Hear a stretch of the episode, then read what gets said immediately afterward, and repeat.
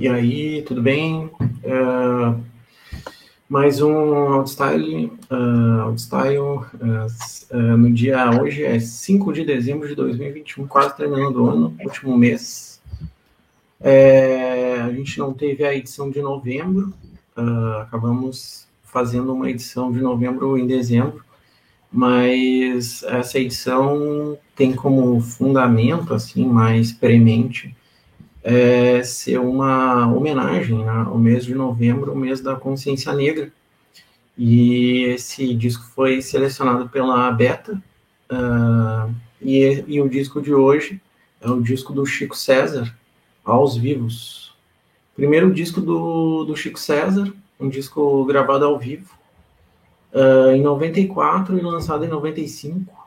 É, e o disco basicamente foi gravado uh, voz e violão e tem uma participação do Lenine. A maioria das músicas são de composição do Chico César, com a exceção de Alma Não Tem Cor, do André Abujanra, que é a quinta música, e a décima terceira música, que é Paraíba, do Luiz Gonzaga e Humberto Teixeira. Uh, Paraíba, que é o estado do Chico César, que é nascido na Paraíba. Uh, enfim, o disco tem uns tem 15 músicas e, e já tem uh, ah, 26 anos. Uh, Chico César tem uma obra vasta já, né? Uh, ele nasceu no Catolé do Rocha, em 26 de janeiro de 64. É, alguns dos álbuns do, da discografia do do Chico César, é, Respeite os Meus Cabelos Brancos, 2002, uh, Estado de Poesia, 2015, e o último, que é de 2019, O Amor é um Ato Revolucionário. E, e eu acho que é isso. Uh, enfim, Chico César tem uma, uma representatividade bastante grande, um cantor negro né, no Brasil um compositor também negro. E, enfim, acho que acho que é isso é, nesse primeiro momento. A, a Beta escreveu um texto que está no, no, nosso blog, lá no OnStyle, que também tem o, o encarte com as letras. É um texto bem bonito, é, em que ela coloca, assim, de forma uh, bem intimista, assim, bem subjetiva, essa escolha, né? Porque dessa escolha e essa proximidade afetiva uh, do, com esse disco de 95 do, do Chico César. E acho que nesse primeiro momento é isso, de apresentação. E aí agora eu passo a palavra para a Beta e a gente segue naquele fluxo que a gente normalmente uh, tem por hábito aqui. Oi, gente, tudo bem? Oi, quem está nos acompanhando. é como disse o Tiago, é, eu, eu achei, eu, eu, eu gostei muito que o Tiago trouxe uma introdução um pouquinho sobre o Chico, né? Mas acho que uma, uma, outra coisa que eu tinha pensado em falar um pouco sobre ele, que ele é jornalista, não sei se as pessoas sabem também, e que ele foi revisor de textos na editora Abril. Um, e acho que isso explica também como ele é tão bom também. É, não ajuda a explicar, né? Para todo. Por ele ser tão bom assim, com as palavras, enfim. Eu escolhi ele. Eu convido todo mundo que não leu o texto a ler, né? Porque eu acho que ele está muito do que eu teria a dizer agora, nesse primeiro momento, assim. Uh, mas, em resumo, o Chico é essa pessoa que, que me conecta com a minha negritude, né? Ele é uma pessoa, um artista que exala África, exala Brasil, ele, é, ele é um gênio, né? Eu acho ele fantástico. E tô louca para saber o que, que vocês acharam também uh, das músicas. Esse CD, esse álbum especial, uh, eu escolhi ele. Eu fiquei muito na dúvida entre outros álbuns dele, mas eu resolvi escolher ao, aos vivos, porque eu acho que toca em questões muito importantes, assim, ah, como eu disse no texto, né, vai desde, pra, na, da minha, do meu ponto de vista, vai desde a tripla jornada de trabalho da mulher até questões de amor. Isso mostra um pouco, uh, um pouquinho só, né, da grandeza do Chico César, dessa, de, uh, desse artista tão completo que ele é. né? Então, então acho que no primeiro momento era isso que eu queria dizer, depois a gente vai conversando. Queria ouvir vocês também.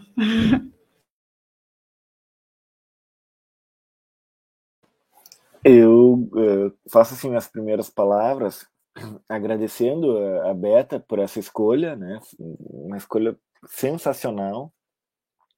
Eu uh, era para a gente ter feito esse encontro na semana passada, mas aí por questões ali que envolvem o nosso grupo, a gente não conseguiu se organizar tão bem, né?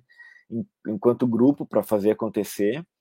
Uh, então semana passada ainda era final de novembro, já estamos em dezembro. E desde a da semana que antecedeu o final de semana passado até hoje eu vim escutando direto assim, assim, esse disco, assim, todos os dias eu vim escutando ele. E é um disco apaixonante, assim, por isso que eu agradeço a Beta por essa escolha. É, é, é, é certo que tem, teriam outros discos apaixonantes também, mas esse é especial, ele, ele, ele é diferente. Uh, isso que a Beta falou agora, né? Uh, que ele é um, ele é gênio com as palavras, ele e ele é mesmo. E com o ritmo. Né? Imagina todo aquele batuque naquele violão, naquela voz naquele violão. Né? Então a gente está assim sentindo aí, é, sentindo, de, como a gente diz, na pele essa, a, a, as letras dele. Né? E isso não é um, um, trocadilho assim com a questão da negritude, né? Eh, porque justamente tem aquela música, não é um mero trocadilho, né, sentir na pele com a questão mas é, é, algo profundo mesmo, assim, que ele nos, uh, nos causa, assim, até deveria dizer não na pele, mas a pele tem tem essa sensibilidade, mas toca profundo no corpo mesmo. Né? Uh, tem aquela música uh, que eu vou começar falando sobre ela, aquela letra, que ele que ele e assim como é que é? Uh, uh, preto, preto não tem. Não, é como é que é? Preto não. Não, alma não tem cor. Alma não tem cor. Né? e, e, e essa. essa eu, eu vou catar a letra aqui, peraí. É difícil de falar sem, sem ter ela na.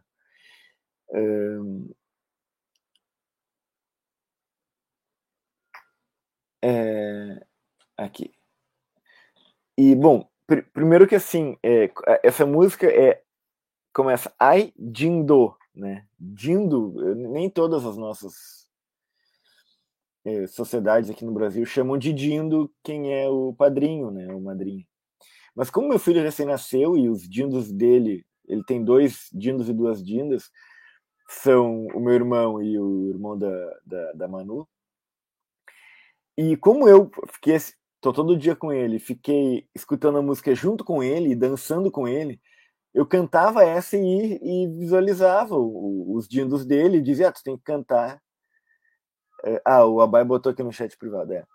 é tu tem que cantar, né, para eles um dia e tu vai ter que cantar para eles. Ai, dindo, dindo, né? Bom, mas aí começa assim essa letra e aí depois o Abai colocou para nós aqui, né?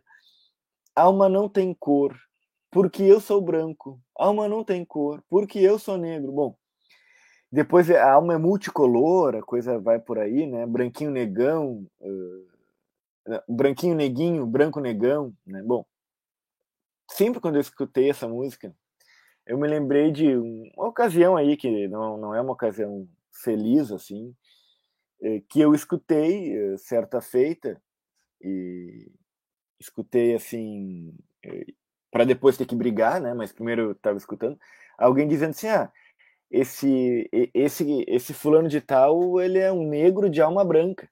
Quer dizer, um comentário absolutamente racista. Que, que, que e, e, e, e, foi a primeira vez que eu escutei essa frase, e foi assim. Uh, algo que eu entendi ser parte de um certo imaginário histórico. É uma frase que está aí na ponta da língua de várias pessoas. Né? E essa música vem e ela desmonta essa frase. Assim. É, essa música tinha que tocar no ouvido dessas pessoas que, que falam isso espontaneamente, achando que estão né, dizendo qualquer coisa, não, às vezes nem achando que estão sendo racistas, nem conhecendo. Né? Então é isso, assim, eu queria começar dando essa, essa, essa dica aí de música, né? Que então justamente o nome é, da, da música é Alma Não Tem Cor, e é, é essa que é a letra então do André Abujanra. É uma dessas que o Thiago mencionou agora, né? Uma das músicas que assim mais tocou para mim aqui. É, vou passar a bola aí, daqui a pouco eu volto. Opa, valeu galera. Então, primeiro agradecer a escolha da, da Betinha aí pelo disco. Realmente ouvi durante o mês de novembro esse disco foi bem especial, assim. Foi uma ótima escolha. É... Ele traz esse nome, né, aos vivos. É, tinha uma frase assim que o KLJ estava usando bastante alguns anos, alguns anos atrás, né? Estamos vivos, irmão, estamos vivos né? Afirmação assim de, de vida, de estar vivo já é a vitória, né? O que vem após é consequência, é necessário, tal, mas estar vivo é, é, é preciso relembrar disso, né? É preciso lembrar, relembrar e não esquecer que estamos vivos. E a partir disso a gente constrói tudo que tiver que vir depois. depois. E ele canta, né? Aos vivos, brincando com essa coisa do ao vivo, né? E aos vivos. Eu acho esse nome perfeito, assim, perfeito e me faz refletir bastante. Aí, para começar assim, essa conversa, eu queria trazer só duas coisas assim. A primeira é que quando eu conheci, tem a ver com a infância, né? Quando eu conheci o, o Chico César, tinha muita confusão com o Chico Science. Eu não sabia quem que era quem.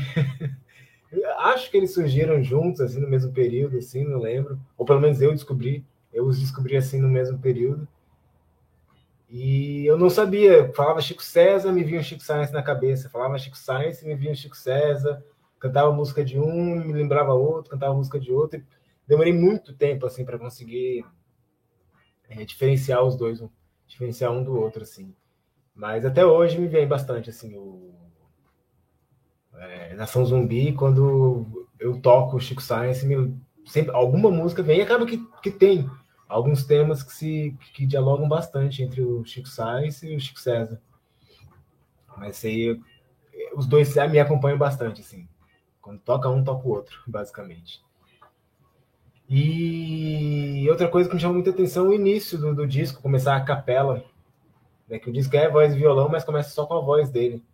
É uma voz cheia, é uma voz preenchida, uma voz potente uma voz que traz muitos elementos, né? Do beiradeiro, assim, ele vai trazendo vários elementos na voz dele, meio que dando vida aos elementos, dando vida ao, disco, assim, né? Só com a voz dele. Isso eu achei bem legal. Que aí tem, tem aquela discussão do João Gilberto, né? Que ele foi capaz de colocar uma escola de samba no, no, no violão dele, na batida do violão. Aí a gente percebe que o Chico, Chico César faz algo semelhante, assim, né? Com a voz dele, no violão dele, ele vai colocando o Nordeste, ele vai colocando a África, ele vai colocando a diáspora, naquela parte que ele toca um tambor inteiro, assim, né? É, peço agora atenção, meus senhores, os tambores são tambores. E ele vai fazendo o, o, to, o toque de tambor com, no violão. Isso é muito louco, muito, muito, muito louco. E vem a terceira coisa, assim, que acho interessante ele não ser conhecido pela virtuose do violão, assim, do toque do violão. Porque ouvindo aqui o disco, do começo ao fim, só voz e violão, o disco totalmente preenchido, a gente não sente falta de nenhum outro elemento, assim, a gente não fica, nossa, poderia ter uma bateria, poderia ter um baixo, é, tipo, todo o disco ali está preenchido com voz e violão, mas eu nunca ouvi falar, assim, numa discussão falando que o Chico César é virtuoso no, no toque do violão. É um, né, um é um baita violeiro, ele é, né? Acho interessante, sim, fico pensando sobre isso, essa ausência dessa posição dele, né, na, na, música brasileira. Mas é isso, sim, queria iniciar com esses pequenos toques.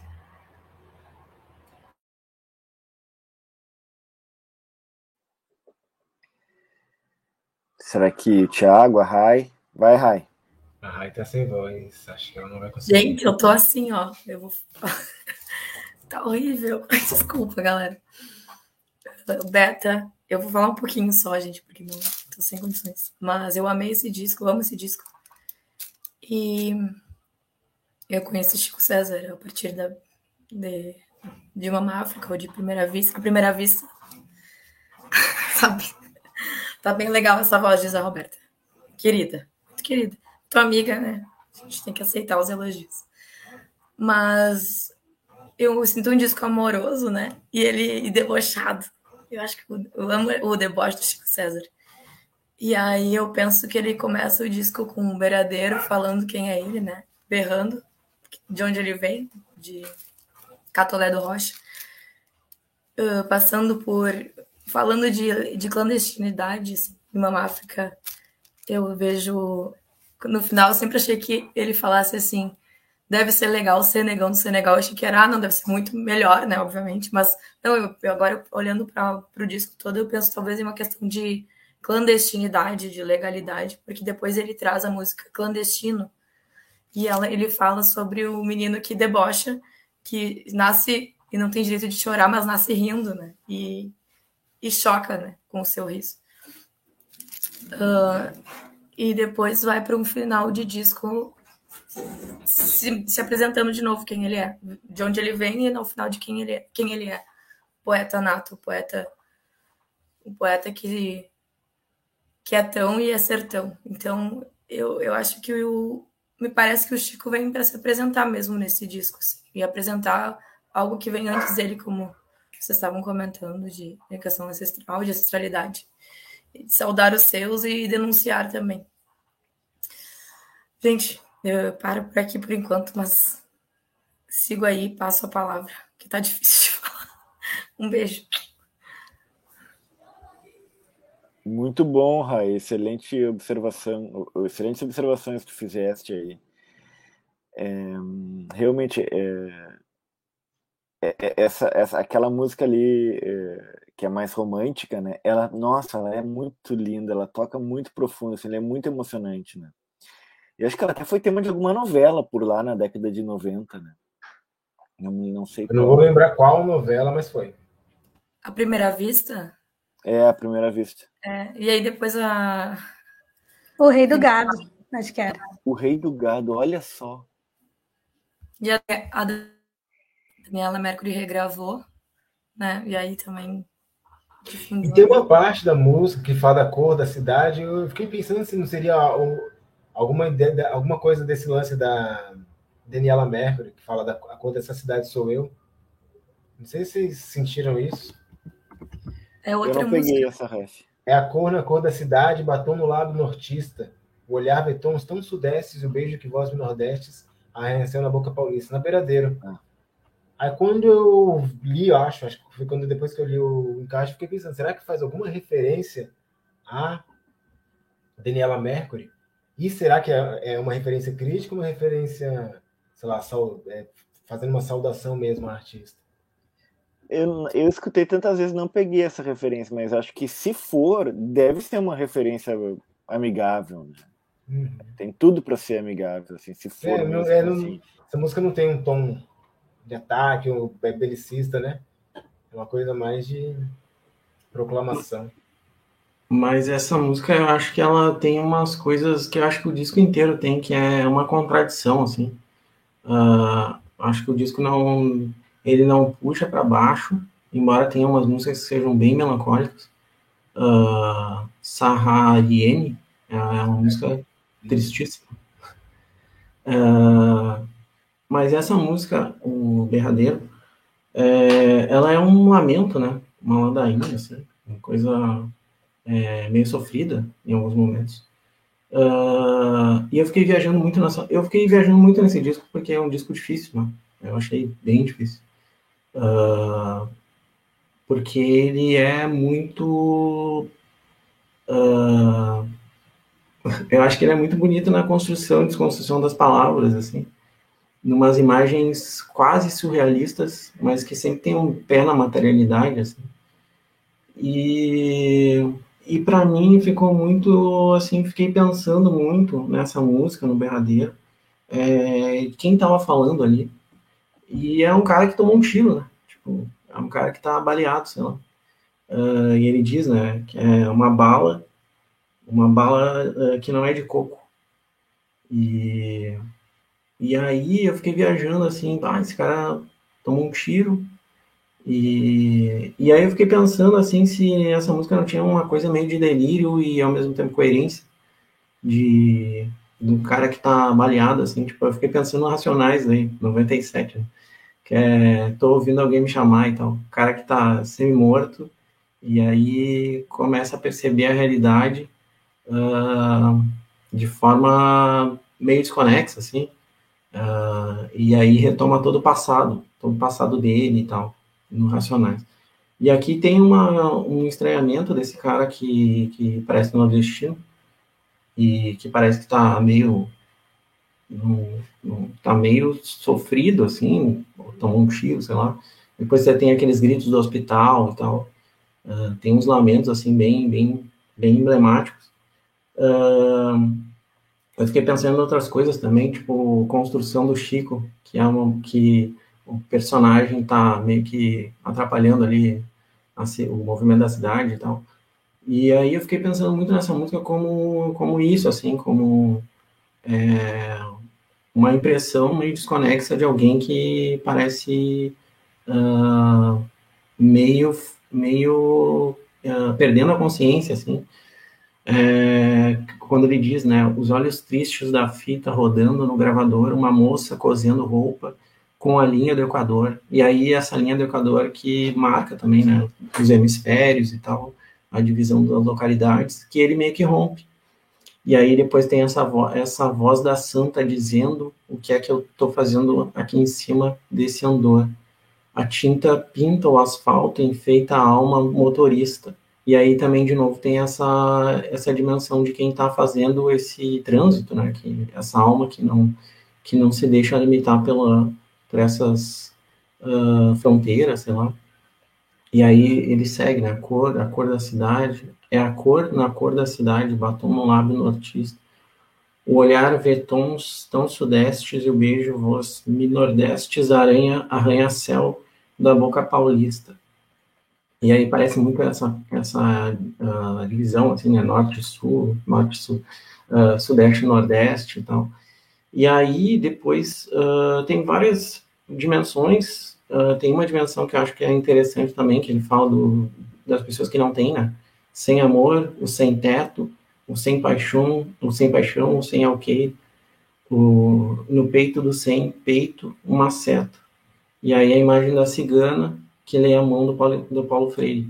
E aí duas dimensões de aprendizagem, né? uma mais ligada ao místico e outra mais ligada a um conhecimento formal, mas que não deixa de levar em conta, né, a, no caso do, do método Paulo Freire, levar em conta o que o que a pessoa que está sendo alfabetizada, no caso, tem como experiência. Né? E aí depois ela ela entra num depois aí aparece uh, os sons, né? Os sons de sims, não contudo, pé quebrado verso mudo, grito no hospital da gente. E aí, e aí depois começa um, um o, que, o que eu acho que aparece em todo o disco, né? Umas, umas onomatopeias, assim, bari, bari.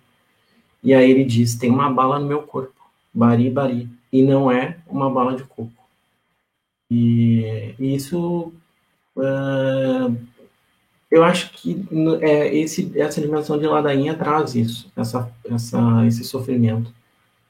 Uh, mas eu acho que não tão não fica tão forte quando quando a gente lê né, a letra e tal uh, e aí tem umas imagens também que são bem fortes né? ele fala de cadeiras elétricas ele fala de sentença também uh, como se essas pessoas que viessem de outros lugares elas sempre tivessem à mercê de uma violência assim né de um de algo que que acomete elas a qualquer momento, assim.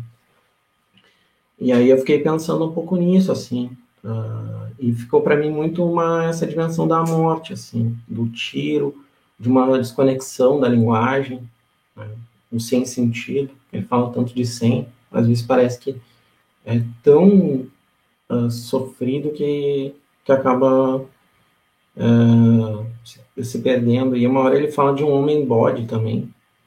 É, e eu fiquei pensando na animalização do sujeito e tal. Nessa condição de quem migra e daqui a pouco não tem uh, chances né, de sobreviver de forma digna nesse outro lugar e tal.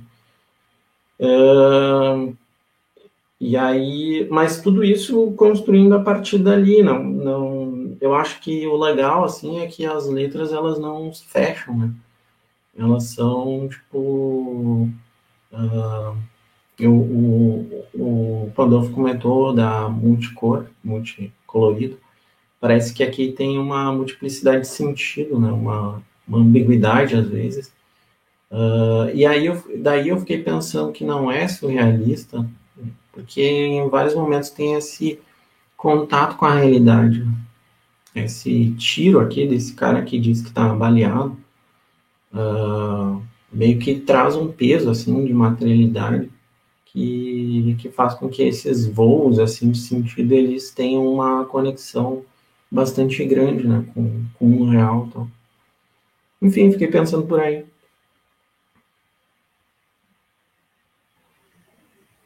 Massa, Tingueira. É a Beta, então? Chega junto, Beta. Né, acho que a Rai vai falar depois, né?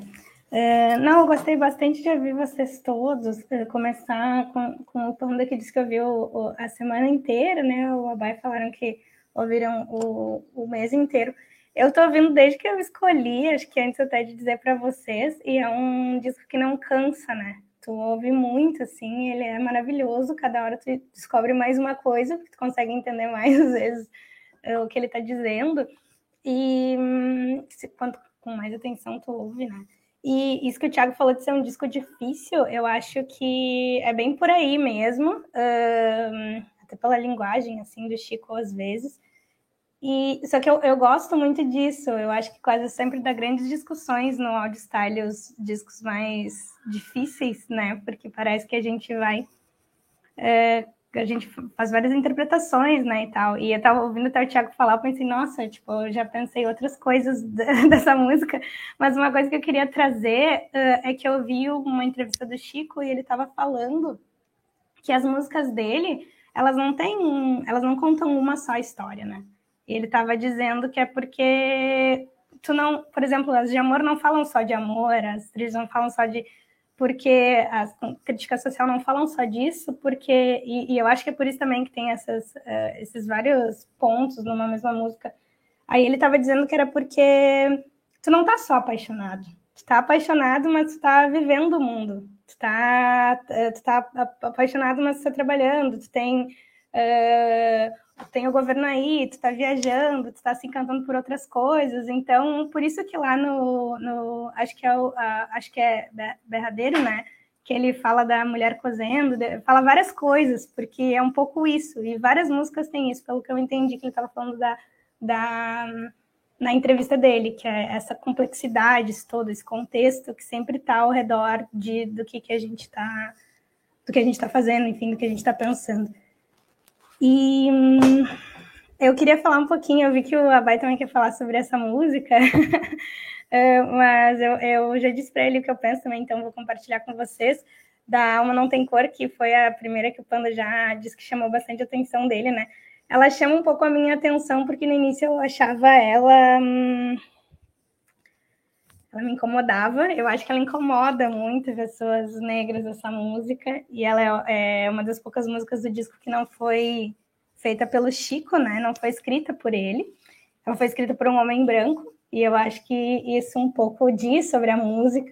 Mas eu acho que, hum, para além também de, de, ficar, de, de ficar pensando, o que é importante também, mas acho que para além de ficar pensando o que, que o compositor ou o que, que o ah, porque antes eu queria dizer que me parece quando eu ouço o Chico cantando, e eu já vi versões, eu botei no encarte a versão, a primeira versão que eu vejo no Google da letra.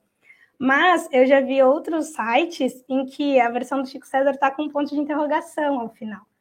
Seria como se ele questionasse: a alma não tem cor, né? Porque eu sou branco, né? A alma não tem cor porque eu sou negro, né? Então e, e, aquilo que a Rai falou de. Ela não usou essa palavra, agora eu não lembro qual palavra que ela usou.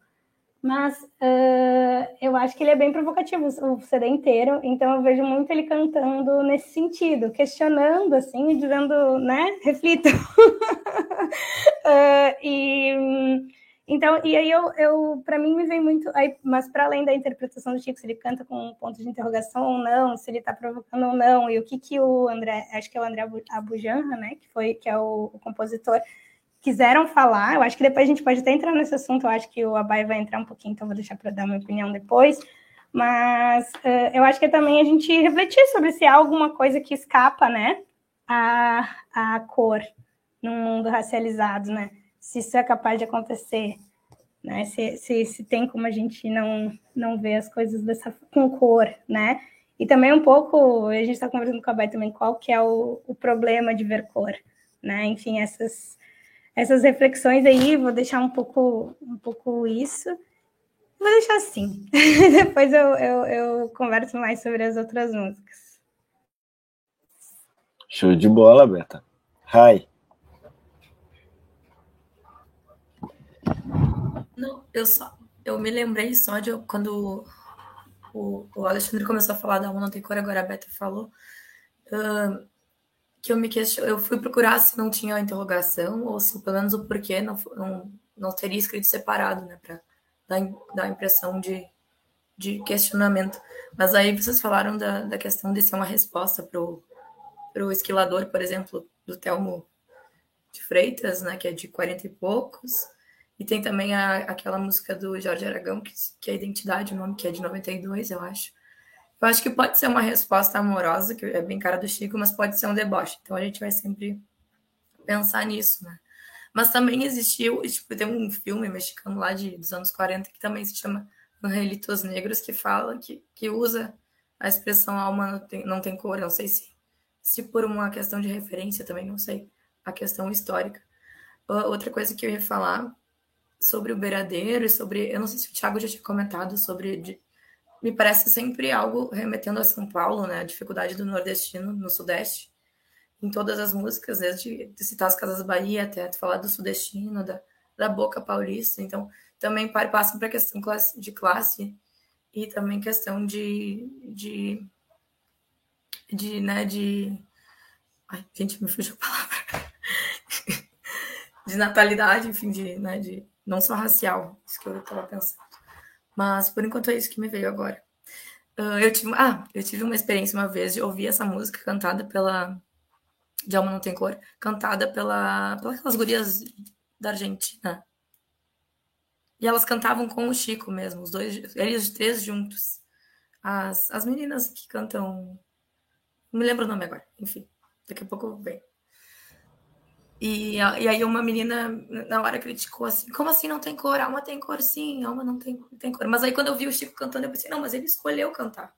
De algum modo aquilo fala para ele alguma coisa. Ele escolheu, sei lá que interpretação ele deu, mas ele escolheu cantar isso e dizer que de fato existe alguma um outro tipo de cor nessa coisa que é a alma, que não sei, né, que a gente pode ser que não acredite em alma, sabe?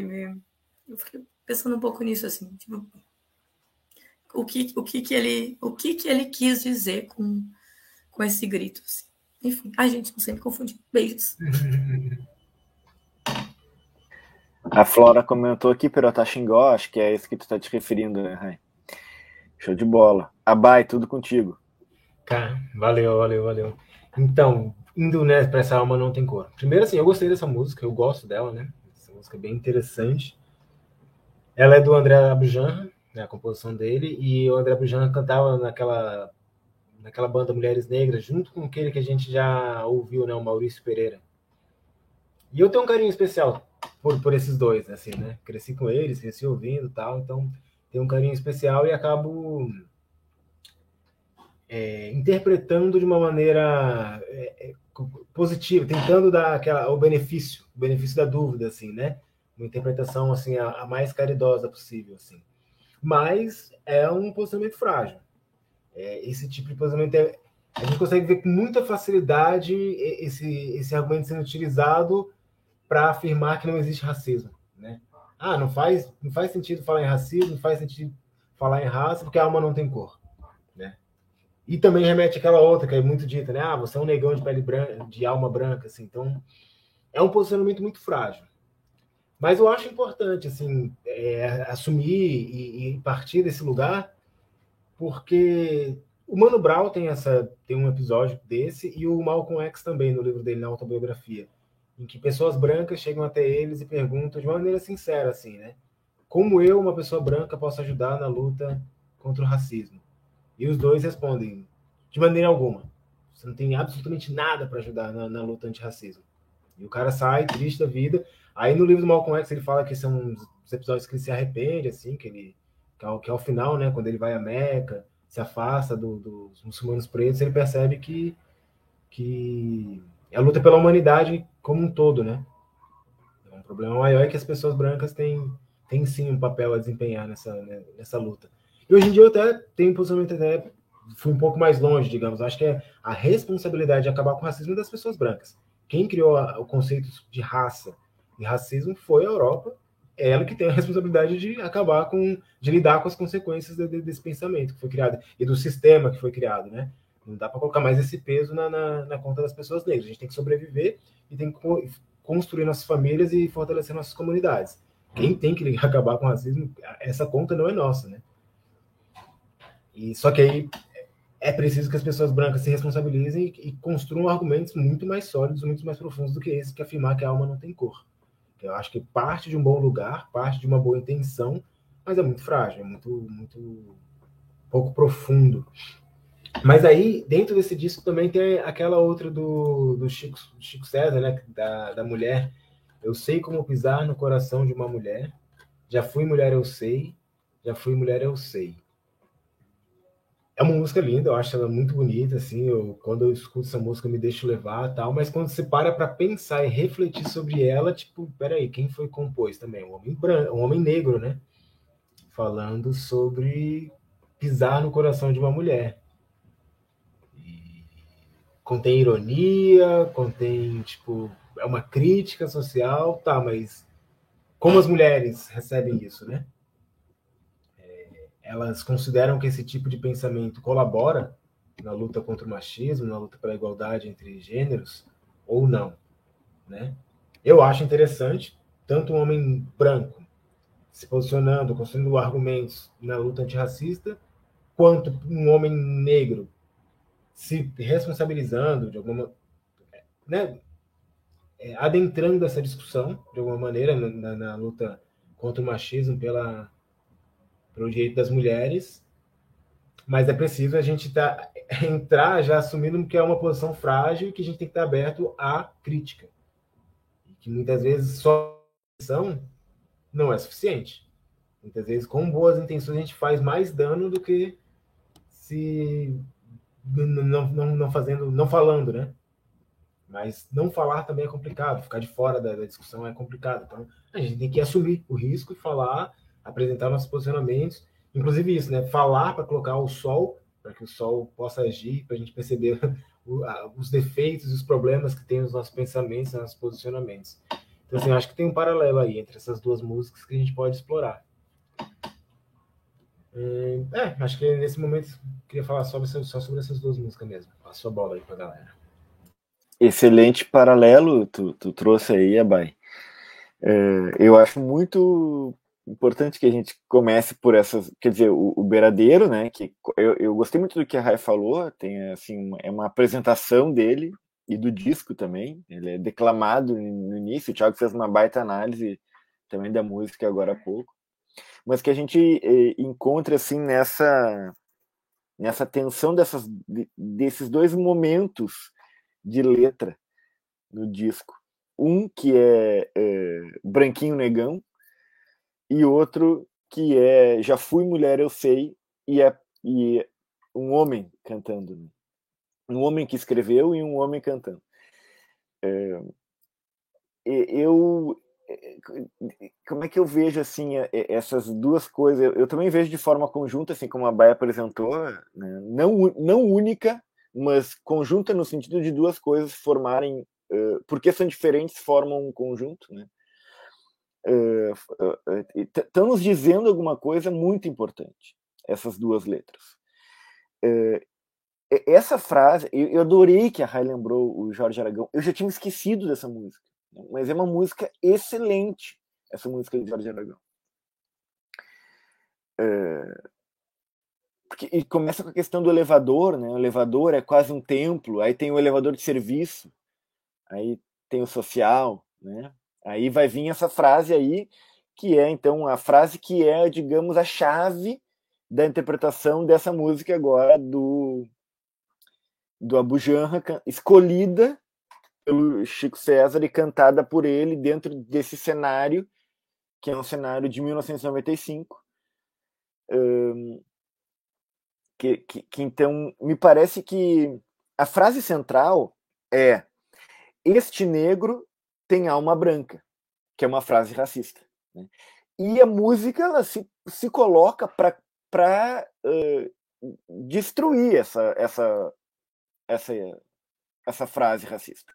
A música, quando ela diz que, uh, na minha interpretação, né, claro, quando ela diz que alma não tem cor, ela não quer reivindicar uh, um, uma essência para essa alma.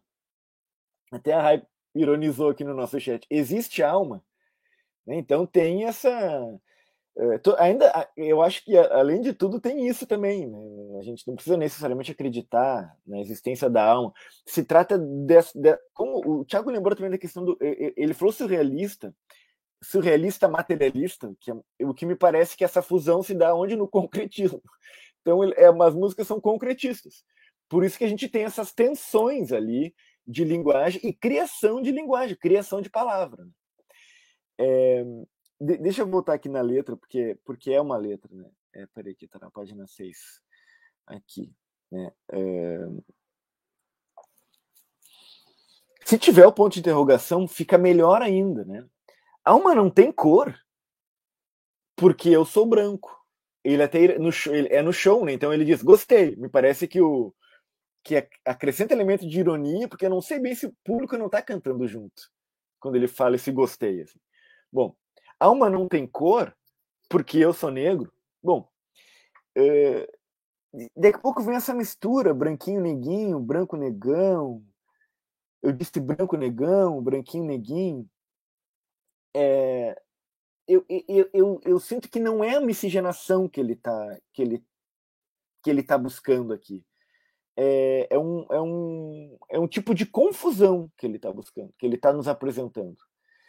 É, Vamos, vamos, eu penso assim em, em, em, personagens importantes da nossa história brasileira eh, que são brancos um, e, que, e que, portanto, não, não sofrem o que os negros sofrem. Por outro lado, eles se inserem numa tradição de pensamento, uma tradição cultural negra, e essas pessoas fazem música que, não dá para dizer que é música negra, mas é uma música histórica. Por exemplo, Luiz Antônio Simas é um historiador. Ele escreve e faz músicas de uh, escreve textos etc e, faz músicas de, de candomblé né e, e faz samba faz uh, uh, outro esteve conosco é o Douglas Germano não é que não, não é que né assim não não, é eu me, eu me lembro de uma frase da Natália Pagou né, querida amiga, que ela estava apresentando o, o, há uns três anos atrás. Eles estavam lá no galpão do Grupo Cerco, que é um grupo de teatro, tipo inauguração, assim. Aí o Poeta Zil fez uma, uma apresentação. E aí ela disse uma frase assim, que eu nunca me esqueci, que me, me tocou muito, assim, me, me chamou, me convocou. Eu, eu, eu, eu, eu me senti assim, uh, convocado mesmo, acho que essa é a palavra. Ela disse assim: olha, os negros. Só que assim, não, é, não é que ela está falando como eu estou falando, né? Ela está falando agredindo, porque é uma poeta viva, então ela está poetizando, né? E aí eu não vou saber reproduzir como foi que ela falou uh, no tom, mas a frase era, era mais ou menos assim: uh, os negros estão há séculos na linha de frente dessas batalhas, se colocam seus corpos na frente para serem alvejados. Essa bala que o Thiago falou que não é uma bala de não é uma bala de doce, não é uma bala de coco, essa bala que está cravejada nos corpos negros diariamente. Né? Ela diz: é importante para nós que os brancos também se coloquem nessa linha lá na frente para que eles, ao invés de nós, tomem essas balas. Quer dizer, tem uma certa reivindicação de luta, ela estava dizendo, que exigiria não, não a presença do branco é, como aquele que vai aparecer, como aquele que vai aparecer na luta, mas aquele que vai, vai, vai se colocar só na frente na hora de tomar a bala, que está que tá sendo tomada historicamente por outros, por outros corpos. Nossa, aquilo mexeu comigo tanto, eu me emocionei, eu, eu, eu refleti sobre essa frase muito, muito, muito, muito, e, e, e de certa forma é um lugar que, que eu sinto que, que, que eu, como branco, uh, e, e, enquanto, portanto, herdeiro de um pensamento dito racial, né, bem como o, Mandelinha falou aqui, né, quer dizer, preciso, portanto, fazer o exercício da destruição disso que é o racismo. essa frase tanto do, do Mano Brown quanto uh, do Malcolm X, que, que, o, que o Mandelinha trouxe também, elas, elas, bom, elas são frases importantes também de serem ditas, né? São frases a serem refletidas e tal. É, então, então sobre essa, sobre essa aí tem a coisa do verde, azul, né? Vem ali, porque essa, agora você, quem tem uh, uh, Spotify teve aquela coisinha da aura das músicas. A aura é aquilo que aparentemente lê a alma, né? Então a aura ela é vermelha, lilás, azul, verde, né? É, é, assim, alma branca é uma coisa tipo é, é coisa de para santo no, no, âmbito romano cristão, entendeu? Uma coisa que bem dizer é tanto quanto a alma não existe, essa cor não existe para a alma. Bom, enfim, e, então uh, eu, eu, eu, gosto dessa tensão que ele traz ali. Ele, ele desconcerta coisas. Uh, eu, eu, eu, eu acho que eu gostaria também que, que tivesse esse sentido de desconstrução, destruição nessa, nessa reivindicação dele. Porque quantas músicas ele poderia ter escolhido e não essa? Eu, eu, eu sinto que ele escolheu, né? E, e, e bom, eu sei que eu me estendi aqui, eu vou, eu vou passar rapidamente aqui para essa outra que o Abai trouxe, que também é muito boa. Da mesma forma, eu sei como pisar no coração de uma mulher, já fui mulher, eu sei, até a Beta no texto dela trouxe a questão da transexualidade, né? Uh, já fui mulher, eu sei. Uh, bom, eu, eu, eu, eu, eu, eu vejo aqui, assim, um, um homem que se coloca. Lá na primeira letra ele já dizia que ele, tinha passado, que ele passava batom, né? Na, lá na, no beiradeiro, né? E, e, aqui, bom, já fui mulher, é, não é uma mera ocupação do lugar da mulher, né? Mas é uma. É uma Ai, é, é, é, bem difícil uh, apontar isso assim, né? É, é, é, uma, é ele se colocando como, sem, como insensível a tal ponto que, que procurou tirar sua camada patriarcal, pele, corpo, osso e tal, para para não, é, não, é nem ser mulher, né? É impossível. Mas, é, mas ao mesmo tempo a letra quanto a obra de arte torna possível. É que nem aquela coisa, ah, o escritor, a escritora dizem, né? Ah, mas é ficção, então eu posso. Quer dizer, a, a, a obra de arte está trazendo uma condição. Só que aí eu, eu me dei conta assim, bom, quantas mulheres, por exemplo, eh, que traba trabalharam em, em locais de tortura na Operação Condor? Quantas mulheres trabalharam no, no, em, em hospícios onde basicamente pobres e pretos estavam internados ao longo do século XX? Quantas uh, freiras também não, não violentaram crianças aos quatro cantos do mundo? Quer dizer, tem, tem um apontamento de que, de certa forma, uma mulher é capaz de arrancar o coração de outra mulher. Então, então tem um que de ironia aí, né? Quer dizer, uma mulher que vai lá com seu salto pisa em outra mulher. Não é essa coisa de dar a mão, né? Vamos, vamos nos erguer. Então, tem um instante de verdade nisso aí, em, em toda brincadeira de linguagem, tem esse instante ali, né? Que ele está apresentando, assim, essas coisas. Vou passar a bola, então. É, Betinha. É, rapidinho. É, primeiro eu quero dizer que eu amei isso que o Pando falou agora. Eu não tinha pensado sobre isso, que da, do mulher eu sei, que pode ser outra mulher, né?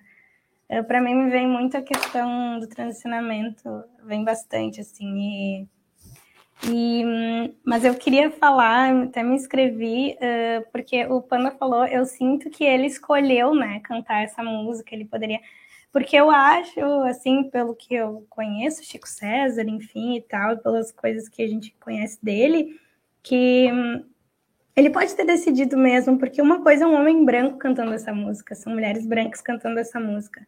Outra coisa é um homem negro cantando essa música, né? Um homem preto cantando essa música. A gente só está discutindo, eu acho que a gente está discutindo bastante essa música por ser um homem preto que tá cantando, que cantou essa música. E por nos fazer questionar, ué, será que tinha um ponto de interrogação? Será que era uma provocação? Vamos refletir sobre isso, sabe? Porque hum, e, e, essa questão da alma, é, alma ou não, né? Se existe ou não, eu acho que, que a, a discussão é essa, essa, essa, essa, essa música ela me traz muito assim pessoas brancas que se colocam como antirracistas, né, na, minha, na minha opinião, elas muitas vezes elas têm uma necessidade de afirmar né, o fato de que, que do ponto de vista deles nós somos todos iguais. Como se isso dissesse que ela não é racista. Ela está querendo que a gente seja igual. Para ela, nós somos todos iguais. Né? E e, e para mim é um ponto de vista bem individual, que não contribui com, com a questão racial, não contribui com a questão do racismo, sabe? Porque eu também acho que nós somos diferentes. Qual que é o problema de sermos diferentes? Né? Uh, esse, eu acho que a questão vai mais por aí, né? Uh, e e a questão de pessoas brancas se enxergarem enquanto povo também. Eu acho que, que, que é, porque quando tu leva essa questão para um, para um, para o individual, eu acho que ela perde muito da responsabilidade que deve ser tratada, sabe? Ainda mais que a gente se relaciona, a gente se gosta, a gente então é, eu acho que perde um pouco do da potência se a gente quer fazer uma discussão mais assim né? Eu, eu vou usar a palavra responsável, tá? Para lidar com a questão racial no país. Uh, e, e aí eu também penso, isso, isso também foi uma coisa que, eu, que a gente comentou, eu e o Abai, a música fala de cores, né? De cores, até tem aquela parte que fala azul, amarelo. Uh, o grande problema é, é, a hierarquização das cores, né? O, grande, o, o, problema não é ter cor ou não ter cor. E aí o Panda falou uh, da, da questão da aura, né? ah, uh, enfim, tem várias cores. O, o, problema não são as cores, as cores estão aí, que maravilha. Quanto mais cores, melhor. O Chico César é uma pessoa das cores, né? Ele é todo colorido, né? Uh, sempre. Então, o problema não é as cores, o problema é quando tu hierarquiza elas, né? E isso é um grande problema e, tem nome e é racismo, né? Então, então, eu acho que essa, essa, essa música também faz a gente pensar sobre tudo isso. Era só esse comentário que eu queria fazer sobre essa música, e depois a gente uh, falar mais das outras. Uh, ficar por aqui. Só dar um pitaco. É... Teve uma coincidência que acabou rolando e eu nem tinha pensado sobre. Mas eu estava dando uma lida no, no, livro da Angela Davis, totalmente aleatório, não, não tinha nada para fazer e tal, terminou o semestre. E aí, uh, e aí tem umas coisas que são interessantes, assim, mulheres, raça e classe, né? Porque tudo isso que vocês estão comentando é basicamente o que ela fala, assim. Ela comenta sobre como que as sufragistas brancas é, se aproximaram em determinado momento da luta antirracista e depois, quando a luta antirracista começou a prejudicar a, a, a luta pelo voto feminino das mulheres brancas, né, elas se afastaram e acabaram até se aproximando de figuras racistas e tal. Uh, e aí isso ficou muito uh, para mim. A Beta falou sobre uh, responsabilidade e eu acho que pega muito também consciência, né? ter consciência assim da, da coisa toda. Ela até a Angela Davis cita um, um exemplo que eu achei muito bom assim, que ela fala de duas uh, sufragistas né, uh, brancas e tal, e uma delas aparece com uma petição pedindo para que uma lanchonete é, instale bancos para os, para os empregados negros né, de uma lanchonete. Aí essa que tá para assinar, ela diz assim, tá, mas vamos sentar aqui um pouquinho. É, quanto tempo a tua empregada fica de pé na tua casa? E daí ela já começa a ficar meio assim, né? Tipo, como assim? Como é que tu tá me questionando desse jeito e tal? E aí ela diz, não, mas eu quero só saber, assim, porque a petição diz para colocação dos bancos, porque as pessoas ficam 14, 16 horas de pé. Mas quanto tempo as tuas empregadas ficam de pé na tua casa? E ela para para pensar e diz: É, mas elas podem parar para almoçar. Elas podem sentar no almoço. E aí, daí a, a outra, né, que está questionando, diz assim: É, mas parece isso bem pouco, né? Aí ela diz assim: É, mas as minhas empregadas elas têm o domingo à tarde de folga. E aí ela diz: A outra diz: é, mas as, as garçonetes, elas têm o domingo uh, de folga. E aí a discussão vai a tal ponto que uma desmascara a outra sobre os privilégios que ela tinha e que ela não percebia, né? que ela não tinha consciência de que ela reproduzia a mesma violência, o mesmo tipo de opressão que ela estava tentando combater uh, com a petição. E, e, o final da historinha diz, uh, da história real, né? uh, diz de que essa primeira que começou a questionar, ela diz assim, não, senta aí, eu vou assinar a tua petição. Porque eu, porque eu, porque eu quero que as, que, que as lanchonetes tenham os bancos e, e que as garçonetes tenham o tempo livre para descansar. Mas eu também quero que a gente pense sobre uh, quanto, o quanto a gente não não acaba também uh, exercendo esse tipo de violência dentro do nosso ambiente doméstico. Enfim, a Angela Davis vai falar muito sobre essa questão do, do doméstico e tal, né? E, e aí, e aí que eu acho que isso tem a ver, uh, eu vou fazer um gancho aqui, né, com a música Mama África, porque de alguma forma ela também está fazendo, ela está falando disso, né? Ela está falando de um processo de uh, violência, opressão e de uma rotina tão estafante, tão uh, caótica, que a personagem ali, ela não tem tempo nem para uh, para uh, brincar com a criança ou para para ter um momento de afeto ali com, com, com, com o filho, né? Uh, e aí tem duas coisas que me chamaram a atenção. Até semana passada era para ter tido Outstyle e tal, e aí acabou não tendo, e eu acabei encontrando o Pandolfo por acaso uh, na rua. E a gente estava ali no Paulista e um dos, dos caras que atendem ali, que servem, um dos garçons, ele falou, ele contou uma história que para a gente foi bem impactante, assim. Uh, o João, filho do, do Pandolfo, estava junto, e aí ele falou assim: Ah, meu, ah, meu filho também é, é, novo, tem cinco anos e tal. E ele, eu chego em casa duas e meia da manhã e ele tá sempre acordado me esperando para brincar. E era no momento que ele tinha para brincar com o filho, duas e meia da manhã. Então, é, essa música fala um pouco disso, né? De, dessa rotina, assim, dessa falta de tempo que essa mãe, uh, que essa mãe não tem, né? Essa falta de tempo que, que impera na rotina dessa mulher e ela não pode nem uh, usufruir desse tempo com o filho. Uh, e, e, é uma música que é impressionante, ela foi hit né, nos anos 90, hit dos anos 90, assim. É muito fácil, tem uma rede de supermercados aqui de Porto Alegre que gosta bastante de MPB e essa música toca bastante. E eu fico pensando na contradição, né? Tipo, de tu tá ali fazendo tuas compras e tal, e tá tocando Mama África e e para mim ficou mais impressionante essa música porque o, quem, quem narra a história é o filho, né? Quem, quem uh, com, com, uh, falando da mãe, né, é o filho. E o filho meio que entendendo, assim, a rotina da mãe, é, a mãe solteira e tal. E, e a composição, eu achei legal a, a Beta ter comentado dessa trajetória do, do jornalista do, do Chico César, porque essa música é muito boa. Tem esse narrador em primeira pessoa, que é o filho, né, contando da mãe, da rotina da mãe. Tem as inserções da fala da mãe, é que ela tem um momento que é, que é muito bom, que ela fala uh, que, ela não, que é isso, né, que ela não pode brincar com o filho e tal.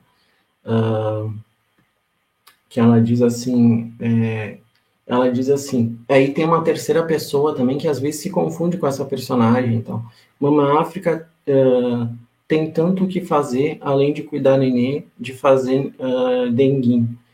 Daí tem uma fala, né, direta. Filhinho, tem que entender, Mama África vai e vem, mas não se afasta de você.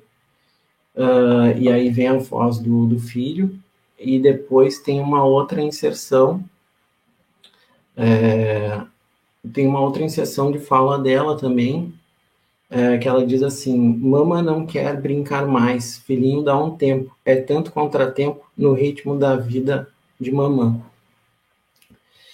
E, enfim, uh, tem essas construções assim que são muito. Uh, tem essa questão da valorização das raízes africanas, né, de Senegal e tal parece que isso também, essa, esse narrador criança tá, tá entendendo a condição da mãe e também a condição dele, né, como, como uh, criança negra e tal. É, e essas múltiplas rotinas, né, de ser mãe, de trabalhar, de estar nessa rotina de exploração, de ir a pé. Tem um momento que ela diz dos, do, dos calos e tal, de, dos calos no pé, né, e aí tem essa uh, às vezes, eu acho que tem uma coisa ali de mostrar isso, assim, de, ah, não tem transporte, então tem que ir a pé para o trabalho e tal. E aí a perda do tempo também, né? Tipo, isso é uma coisa das grandes cidades também, essa coisa de, de se locomover. É, uh, o, a Beta colocou aqui, mama tem calo nos pés. Né? E aí essa coisa de estar tá se movendo pela, pela cidade e tal. Uh, e aí tem uma, tem uma parte que é muito boa, que, ela, que ele faz uma comparação entre a condição lúdica dos filhos e os ritmos, os ritmos do jazz e, e o ritmo do Olodum ali, ele faz uma, umas, uh, umas construções ali que são, que ele diz assim, quando mama sai de casa, seus filhos olodunzam, rola o maior jazz, mama tem calo nos pés, mama precisa de paz. E aí tem essa divisão também, né, desses, dessas crianças que ainda têm uma infantilidade, um universo lúdico, que ainda não foi rotinizado e, e atingido né, por, essa, por essa condição, assim, de dificuldade de quem tem que ir atrás do sustento e tal. Enfim, fiquei pensando nessas coisas. Sim. É, essa música da Mama África, ela é muito potente, né? Muito potente. Assim, acho que marcou, marcou uma geração, marcou uma época no Brasil. Todo mundo ouvia essa música e né, a gente sai nas ruas, via, do mesmo jeito que a Beta fala no, no texto, né? Que no clipe ele sai cantando pelas ruas lá da cidade natal dele. É, facilmente a gente consegue enxergar isso, né? Pessoas cantando na rua essa música, se você fala isso, Mama África, todo mundo já sabe como é que continua, né? A minha mãe, a mãe solteira tal. E eu, eu, eu acho bem interessante isso dessa música trazer esse tom alegre, assim, esse tom para cima, né? É uma vida batalhada, uma vida guerreira, mas não é uma vida necessariamente triste, né? De alguma maneira, é, a felicidade está permeando toda essa, todas essas atividades, assim, né? Isso que o, que o Thiago, esse último trecho que o Thiago comentou, né? Quando uma sai de casa, seus filhos se olodunzam, rola o maior jazz. Eu fiquei pensando na quantidade de ritmos vezes, né? Tem o jazz, aí ao trazer o Olodum, né? Tá trazendo samba reggae, que são mais dois ritmos, e a música é um, é um reggae, é um reggae, né? É em ritmo de reggae. Então, assim, tem uma. Só nesse trecho ali ele consegue trazer vários ritmos musicais ali para aquela, aquela situação. E, e é isso, do, o quanto que a música negra. E quando a gente fala música negra, a gente está falando também da música mundial, né? Que a, a música surge muito ali de África e, se espalha pela diáspora.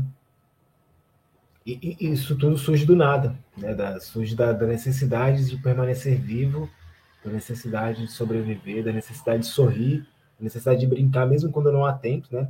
A Beta fala de duas a três jornadas, e mesmo assim dá é, brincadeira, ainda há ludicidade e ainda há música. Da onde não há espaço, não há espaço possível, ali ainda assim sai jazz, sai olodum, sai samba reggae, sai reggae. É, a criação, criar algo do impossível, né? Digamos, matematicamente, logicamente seria impossível sair felicidade, sair música, sair alegria, sair boas lembranças, e sai. Tudo isso sai. Quando ele canta. Quando eu ouvi essa música pela primeira vez, eu vivia com minha mãe e com meu irmão numa situação muito parecida, muito semelhante. Mãe solteira, criando dois filhos em São Paulo, assim. E era isso. De algum jeito você consegue tirar alguma alegria e alguma boas lembranças dessa situação, assim. Acho essa música muito potente, muito, muito potente. É isso. Tribom isso, Abai. Eu tava pegando também enquanto o Thiago falava esse trecho, é, justamente do Olodunzan e Rola Maior Jazz, me lembra um pouco aquela aquela do criolo que é subir os dois tiozinhos, que ele diz assim, é, as crianças aqui estão de HK, leva num sarau, salva essa alma aí. Quer dizer, não obstante todo esse cenário dessa mãe, né, que está tá sobrecarregada, é, tem esse filho narrador que o Thiago bem trouxe. Assim, não, eu, eu escutei tantas vezes, eu não tinha, eu não tinha pensado na função narradora ali dentro. Né? Filho ou filha, né? Então, que ele está falando da sua mãe.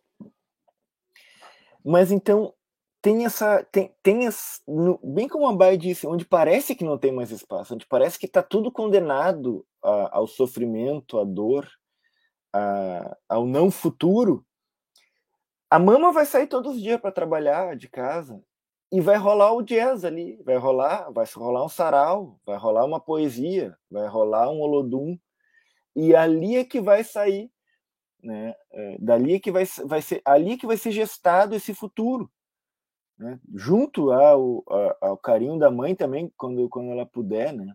Então é uma música para cima, mas uma música triste. Bem, bem essa tensão, assim, todo, todo mundo canta feliz, né? Tu não te dá conta que da tristeza que, que tu tá cantando. Mas tem essa estrofe, né? Que é justamente uh, a mãe sai, os filhos se olodunzam. Rola o maior jazz. Pô, isso aqui é. Isso, aqui tá colocada a esperança aí no futuro, né? Nessa. Só nessas duas frases, assim. Né? Vou passar a bola. Vai, Mandelinha. Ai, é... Só mais um... Pode falar rapidinho, Beta. Só um comentário, claro. assim. Queria falar sobre o lance do narrador e pensando no compositor também, né? Pensando nessa música, Mama África, pensando na música da Eu Já Fui Mulher, Eu Sei, na anterior que a gente falou da Alma Não Tem Cor. E pensando no Chico Buarque, que eu acho que o Chico Buarque foi um dos caras que mais conseguiram assumir essa posição de se colocar na, na, no lugar do outro, assim, né? Tentar compreender a mulher, tentar compreender o trabalhador, tentar compreender os homens negros e construir, construir personagens interessantes, né? Eu acho que é um exercício interessante de alteridade, que está fadado ao fracasso, no sentido que a gente nunca vai conseguir, de fato, entender a, a experiência, compreender plenamente a, a experiência do outro, mas é um fracasso que deve ser vivido né? que a gente tem que entender esse limite, a gente tem que fazer o exercício, gente tem que tentar o máximo possível compreender qual, como é a experiência daquele que não é semelhante a gente e saber que não vamos conseguir, não vamos conseguir plenamente compreender essa, essa experiência, mas isso vai, vai enriquecer. Né? Vai, vai, vai enriquecer o debate, vai enriquecer a, a relação entre os, os diferentes, que concordando plenamente com a Beta, isso é muito importante. A gente tem que saber e assumir isso. Somos diferentes. Né? Somos diferentes eu nunca vou saber como é a experiência de um homem branco, nunca vou saber como é a experiência de uma mulher branca, nunca vou saber como é a experiência de uma mulher negra, mas a gente vai, vai conviver, a gente vai viver juntos. Eu, mesmo tendo consciência de que eu nunca vou saber como é que é essa experiência, eu vou me esforçar o máximo possível para tentar compreendê-la, para tentar alcançá-la. E essas músicas, assim, esse conjunto, três músicas aqui no, no disco do Chico César, acho que deve ter outras mais, e pega algumas músicas do Chico Buarque traz isso, essa, esse esforço de tentar, tá, como é que é a experiência de uma mulher negra, mãe solteira, de dois, três filhos. Aí, no caso, como o Thiago falou aqui, né, seria mais do, do, do, do filho dessa mãe. Como é a experiência de uma mulher que tem o coração pisado, desrespeitado, machucado, magoado? Como é que é a experiência? Como, como é, né? Vamos, vamos tentar compreender, por mais que a gente nunca vá conseguir de fato. É isso. Agora eu passo para a Beta. É, não, eu queria dizer que o Panda ele falou ali no finalzinho, aí eu usei fazer esse comentário, mas eu já vou aproveitar então para fazer outras considerações, onde ele falou assim, quando ela sai, os filhos se eloduzam, eles estão, eu não sei se tu usou a palavra feliz, agora eu não lembro, mas me veio na sim, eles estão bem, né? Eles estão bem, eles estão, então, tipo, todo, todo esse corre que ela tá fazendo, tudo isso que ela tá fazendo, eles, é a alegria, e o Chico traz muito isso, né? Esses dois lados numa mesma música. E, então, assim, tipo, não brinca, com, com eles, né? Não tem tempo de brincar, não tem que foi o que o Thiago trouxe, mas eles se holoduzam, né? É, né? Rola o maior jazz ainda assim. Então, então tem essas coisas também que acontecem, né? Eu sei porque eu, eu, eu venho, a minha mãe, que é uma mulher negra, ela sempre trabalhou muito, né? Ela sempre não tinha esse tempo de brincar, esse tempo de isso não existia, mas ela sempre dizia para nós muito por que ela estava trabalhando, por que tinha que trabalhar, né? E como essas coisas, e como a gente ia ficar com ela de outras maneiras, de outras formas, ou depois que o tempo passasse e a gente conseguisse passar essa fase de ela trabalhar tanto, enfim, foi, foi o que aconteceu agora, né? Mas tá, isso eu nem tinha programado para falar, acabei falando. Eu queria dizer que é, o, a Baia agora estava falando da, de. Falou do Chico, né? De falar, eh, que acho que tão lindamente faz isso de tentar se colocar na pele né, de outra pessoa. Né, as músicas do Chico às vezes parece que foram escritas por mulheres, né? Ele tem esse dom maravilhoso. Mas eu estava vendo que o Chico César, no caso, ele, ele é esse ele, ele é esse narrador, acho que o Thiago Alpanda falou, ele é filho de uma mulher negra que provavelmente teve essas jornadas de trabalhos duplas ou triplas, né? Inclusive ela aparece no início do clipe de Mama África. Ela, o pai dele e a mãe dele, então então, ele também está envolvido ali naquela história, né? Uh, bem envolvido. E eu só queria dizer também para vocês que o Chico ele ficou. Vocês estavam falando de Mama África, acho que foi o Bai que falou que qualquer, ou qualquer um que está cantando aí na rua, alguém vai completar a frase, alguém sabe, alguém vai dançar. É, o Chico ele ficou conhecido nacional e internacionalmente com Mama África, né? E ganhou prêmios também com essa música. Então, só para pontuar isso. E Agora também, o, antes o Panda falou de, de questionou e trouxe a experiência dele com relação à, parte dele, né, na luta antirracista, uh, e o Abai agora falou que a gente jamais vai compreender a experiência daquele que é diferente da gente, né? E eu queria falar sobre uma música, uh, trocar um pouco também de música, que é Benazir, né? Uh, que diz, né? Não aponte o dedo para Benazir Buto, seu puto, ela está de luto pela morte do pai, né? Bom, tá. Ai, olha quem tá ali. Oi, João. Oi, amorzinho. Vendo a opinião dele também. ai, ai. Mas, enfim, é, Benazir Bhutto é uma... Eu pesquisei, né? Ela é uma ex-primeira-ministra palestina mas essa música, independente de saber quem ela era ou não, ela me faz muito pensar, eu até coloquei no texto isso sobre o luto, né? E sobre como as pessoas lidam com o luto. E uma coisa que, que me vem muito na cabeça é como pessoas, e aí voltando a falar da questão racial, né? É como, uh, como pessoas negras lidam com o luto de pessoas, como pessoas brancas lidam com o luto de pessoas negras. E e aí eu fiquei, eu, eu fico pensando porque acabou, eu vou trazer um, um, um, exemplo de uma série que eu assisto que se chama This Is Us. Tem um episódio em que eles falam, porque eu já me senti também um pouco assim, né, aquilo que está acontecendo ali na série. Mas tem um episódio que fala sobre a morte do George Floyd, né? E aí acontece a morte, enfim, aparece algumas, aparece que isso aconteceu, aparece a tristeza de todo mundo, né? e assim mostra as pessoas brancas assim uh, indo, né, uh, nos, nas passeatas, nos protestos, enfim, postando, tirando foto, né, querendo ouvir pessoas negras, querendo saber se pessoas negras vão ir na, vão se manifestar, vão ir na passeata, não vão ir, enfim, né, e muitas vezes cobrando isso, né, não estão cobrando isso ou não estão uh, como se se elas quisessem que também as pessoas negras vissem que elas estão fazendo a parte delas, né, com relação a esse luto, né? E isso é uma coisa que me incomoda bastante, eu não sei nem uh, de colocar muito ainda em palavras, mas essa música me faz pensar sobre isso, no porto que, ela, que, ela, que ele fala, não aponte o dedo, né, não fique...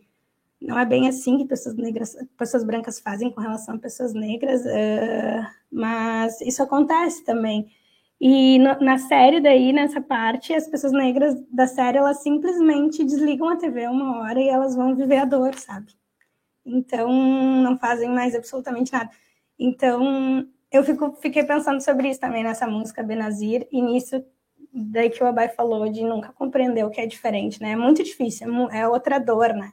E como às vezes nem sempre tudo é, é, o respeito à luta de pessoas negras também enquanto povo, assim, que eu acho que é uma coisa que deve ser refletida por pessoas brancas que se dizem antirracistas, porque às vezes isso também pode ser violento, sabe? Até esse desrespeito com a dor, esse desrespeito com o tempo, que não é bem um desrespeito, mas é tornar aquilo também uma militância, querer tornar aquilo também uh, algo que diz sobre elas também, sabe? Uh, enfim, tô meio que acabei formulando aqui agora.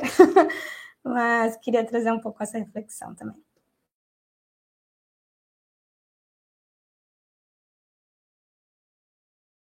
Muito boa reflexão, Beta.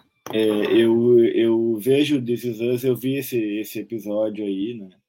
Eu acho que ele, assim, ele também trouxe, ele é, assinalou isso criticamente, assim, né? Para os brancos, né? Essa, acho que foi um outro também que é Grey's Anatomy, que última última temporada também está re, tá retratando a questão da do Covid e daí eles têm falado muito assim. Também teve cenas as cenas dos protestos, também teve um dos, um dos principais personagens. Ele é negro.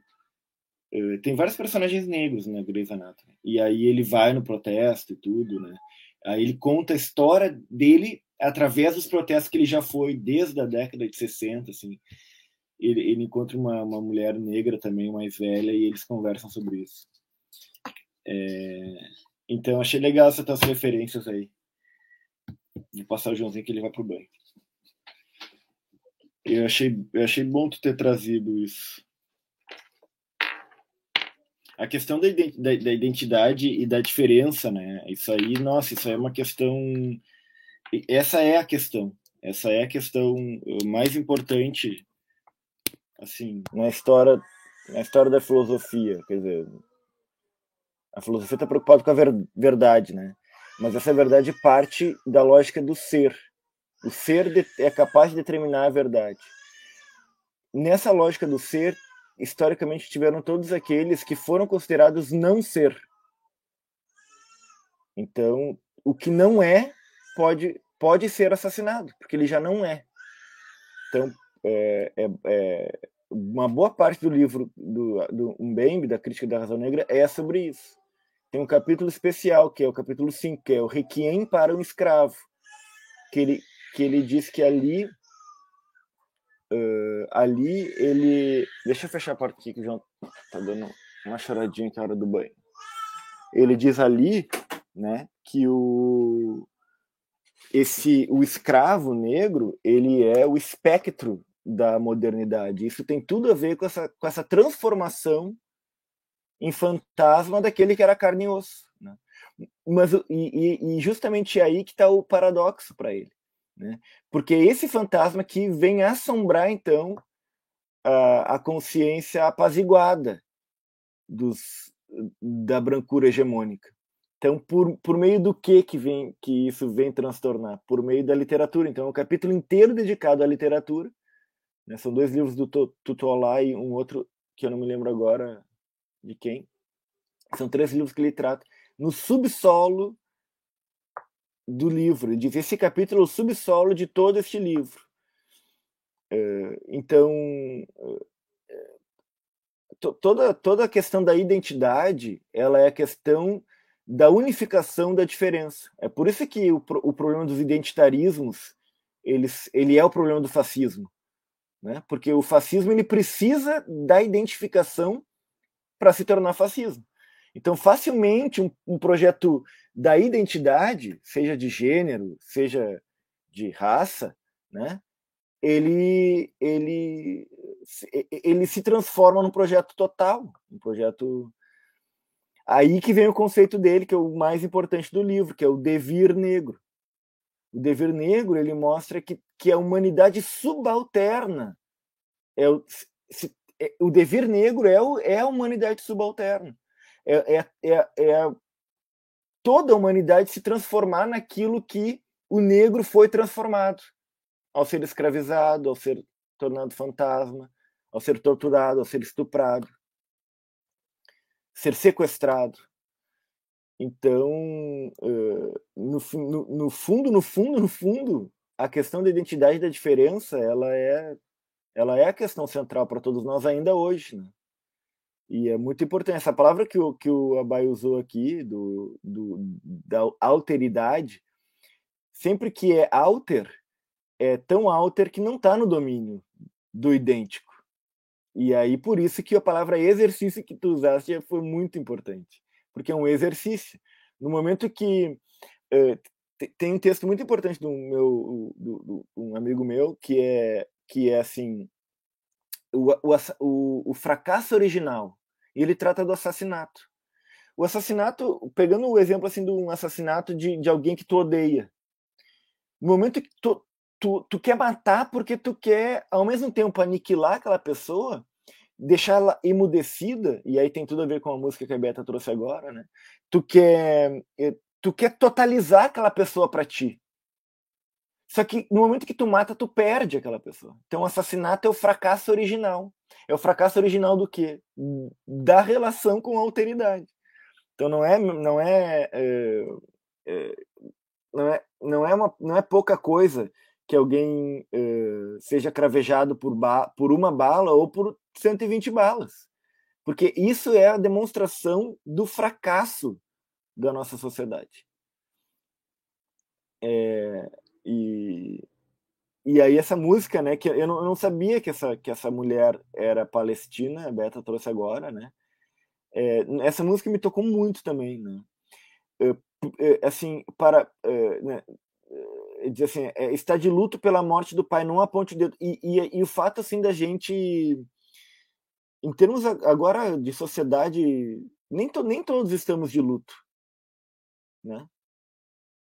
Tem 615 mil pessoas mortas só no, no Brasil. Tantas outras milhares que nem estão nesse cálculo e que morreram também pelo mesmo motivo que essas outras. E enquanto isso, enquanto isso, uh, uh, é uma coisa é, é, ruim isso que eu vou dizer, tá? Mas não me leve a mal. Enquanto isso, torcidas de futebol brincam de caixão nos estádios. Só que tem pessoa que não tem caixão para enterrar os seus. Isso é uma coisa muito grave. Isso é não aponte o dedo pela morte do pai, né? Porque, porque é do pai, mas, mas é da mãe também. A música conta do pai, porque certamente é um caso histórico que ele está se referindo. Sim. Né?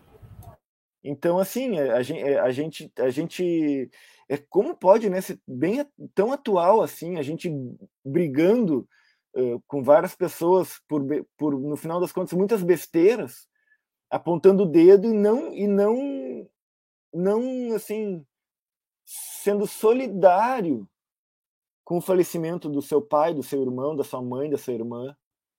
Que que como é que como é que pode isso assim, a gente não ser solidário com isso? A gente continua agora agora a gente até relativamente assim no caminho da vacinação e do ter que lidar a longo prazo com esse vírus, possibilidade de que pessoas daqui um pouco não venham mais a morrer, mas foram 200 pessoas que morreram ontem. Só do, desse problema, não é que morreu de câncer, não é que morreu por tiro. Quais são as. Quem são essas aí?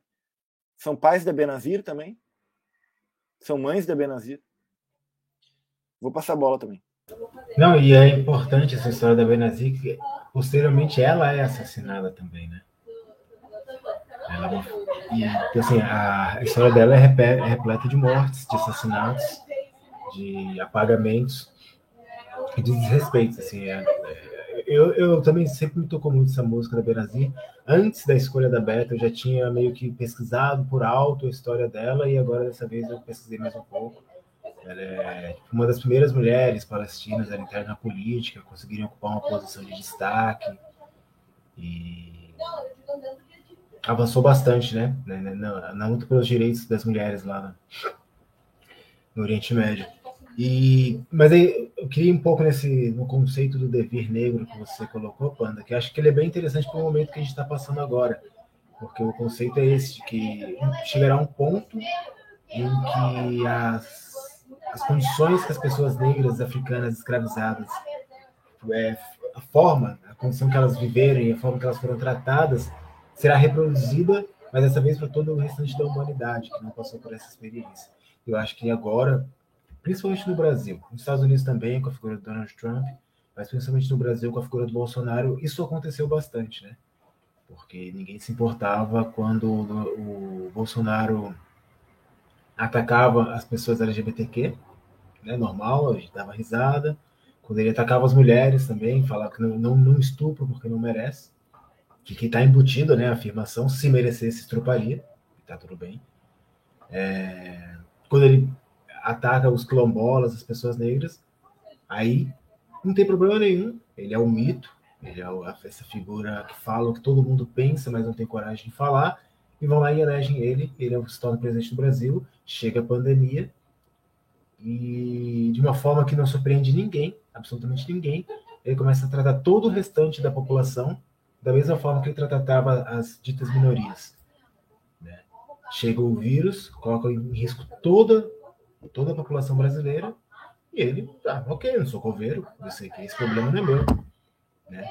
É, ele dá risada, ele, imita uma pessoa que está com falta de ar, com dificuldade de respirar, e trata do mesmo jeito que ele trata o restante da população, que estava numa situação de exclusão é, é, de forma violenta, e ele trata as pessoas brancas as pessoas de classe média, as pessoas de classe média alta, as pessoas ricas.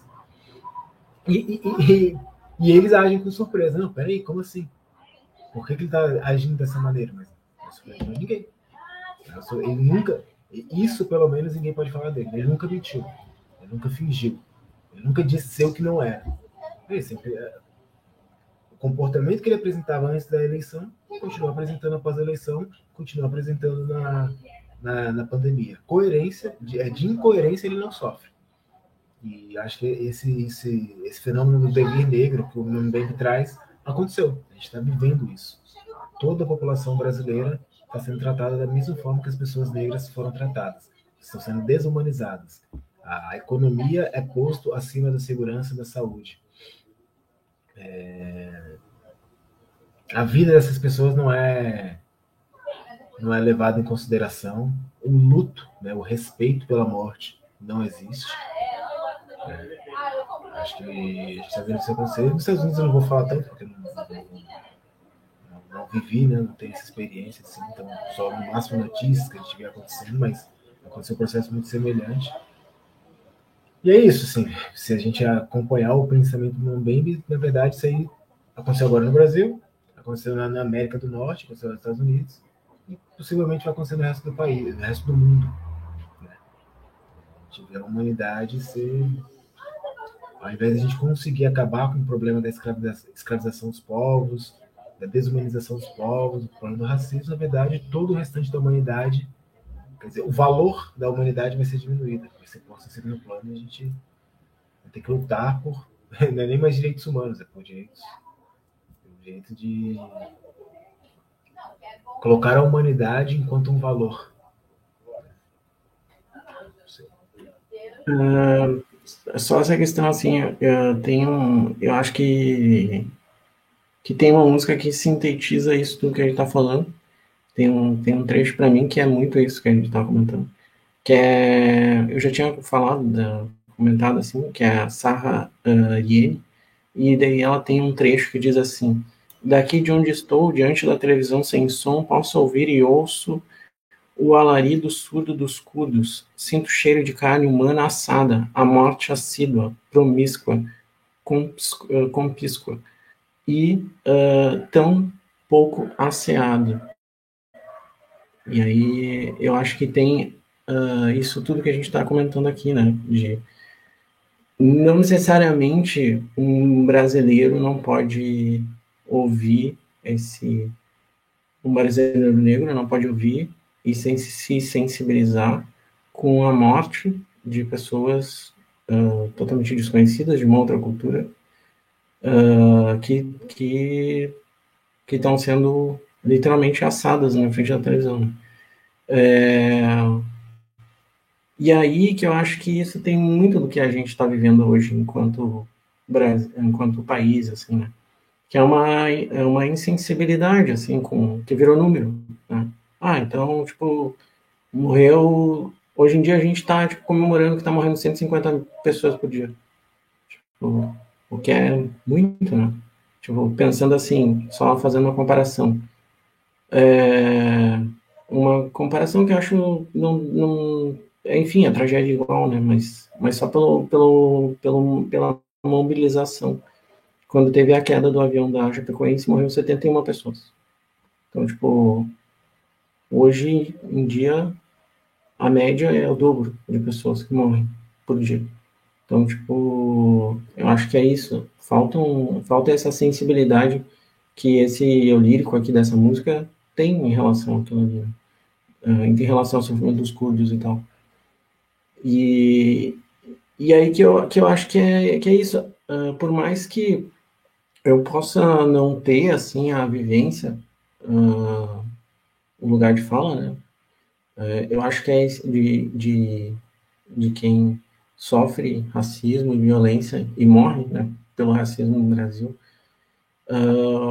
eu acho que é essencial que a gente se coloque nesse lugar de uh, sem se sensibilizar né, e tentar lutar contra isso, mesmo que a gente não seja alvo. E aí, isso que o, que o Pandolfo trouxe, né, de se colocar também na linha de frente da coisa toda e tentar, a partir dessa sensibilização, consciência, responsabilidade, uh, tentar enfrentar isso tudo né, também. Tipo, uh, enfim, de alguma forma. Né? É, e é essencial que a gente faça alguma coisa, porque, enfim, quando vem ter eleição, é, Bolsonaro está aí e Bolsonaro simboliza tudo isso, né? Que a gente vive e tal. Então, eu, eu fiquei uh, escutando vocês e esse trecho ficou muito assim, é, muito latente assim na discussão, sabe? E eu vou até repetir posso ouvir uh, de, daqui, daqui, da onde, daqui de onde estou, diante da televisão sem som, posso ouvir e ouço o alarido surdo dos curdos, sinto cheio de carne humana assada. A morte assídua promíscua. Rapidinho, Thiago, eu queria só fazer um comentário rápido sobre isso que você falou da sensibilidade, né? Eu fico pensando, que loucura, né? O Chico César lá de Catolé do Rocha, se sensibilizar com a situação da Benazir, né, no Oriente Médio. Assim, acho uma mulher que, assim, a princípio não, não tem nenhuma ligação assim direta com ele, e ele vai lá e faz uma música em homenagem a ela, sobre a luta dela. Eu acho de uma sensibilidade que toca, que comove, assim, e que nos convida a fazer esse exercício, assim, de tentar mesmo que não esteja perto da gente, mesmo que não nos toque diretamente, mesmo que a gente não compreenda plenamente a experiência, a gente pode sim se sensibilizar com a experiência de outras pessoas, de outros, né? sem barreiras, sem fronteiras, sem, a gente pode. Esse, é, esse é uma, essa música é uma chama assim de esperança bem forte, assim, de que é, por mais que seja difícil, é possível, né? A gente tentar compreender é, outras experiências, experiências plurais e diferentes da nossa. Assim. Eu fiquei bastante, fiquei refletindo bastante sobre isso. Assim, nossa, lá do sertão da Paraíba, ele consegue fazer uma música para uma mulher no sertão, no outro sertão do Oriente Médio, de viver uma situação diferente de morte, de perda, de luto. E posteriormente, não sei se, se acho que é bem diferente assim, os períodos em que ela foi assassinada, assim, né? Não sei se ele chegou a. Mas é bem interessante, fiquei refletindo sobre isso.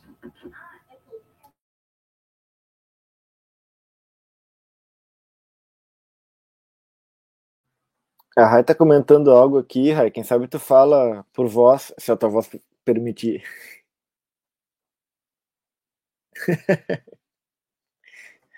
Foi por mímica.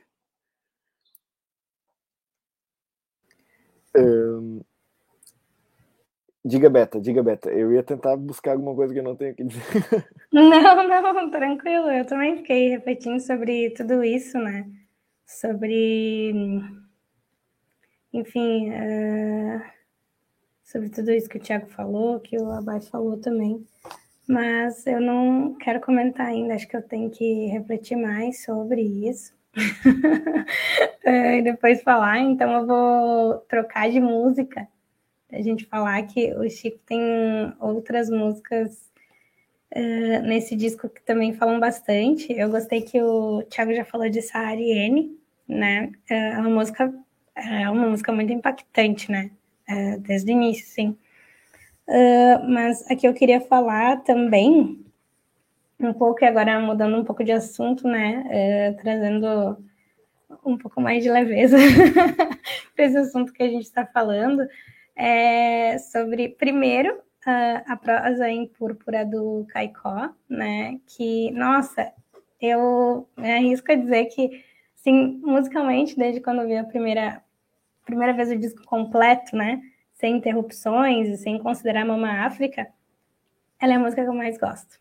Nossa, eu adoro ela. Não sei porquê, mas ela me, me, me toca de um jeito muito. Ela é, parece simples, assim, ao mesmo tempo ele tem umas palavras uh, bem próprias, né? E hum, uh, eu sempre achei que ela fosse um pouco. Até, eu até botei no texto, né? Que ela falasse um pouco dessa coisa do moderno, do arcaico, da globalização, né? Essa cidade caicó e tal. Mas eu ouvi, daí eu, eu botei no texto uh, ali, além de falar daquele amor que tudo rejeita e quer, que é porque o Chico depois, numa entrevista, veio ele dizendo que essa música era sobre uma, uma mulher que ele estava apaixonado e que jogava assim, às vezes parecia que queria, às vezes que não queria, então que a música era tudo sobre isso. e aí, mas ao mesmo tempo, é nessa mesma entrevista que ele fala é, como são várias coisas acontecendo ao mesmo tempo. Então a música não é só de amor, ela é sobre várias coisas, né? Uh, então eu queria falar dessa música e também da última, né? Uh, que é Nato que eu acho, nossa, essa também é outra, outra música das minhas preferidas, é, fico na dúvida entre as duas, mas o um, Nato, eu, eu vou ter que ler, assim, porque eu acho que vale a pena, porque ela é muito linda. É, um poeta nato, filho da ralé, um Torquato Neto, parte da Turquia para qualquer parte.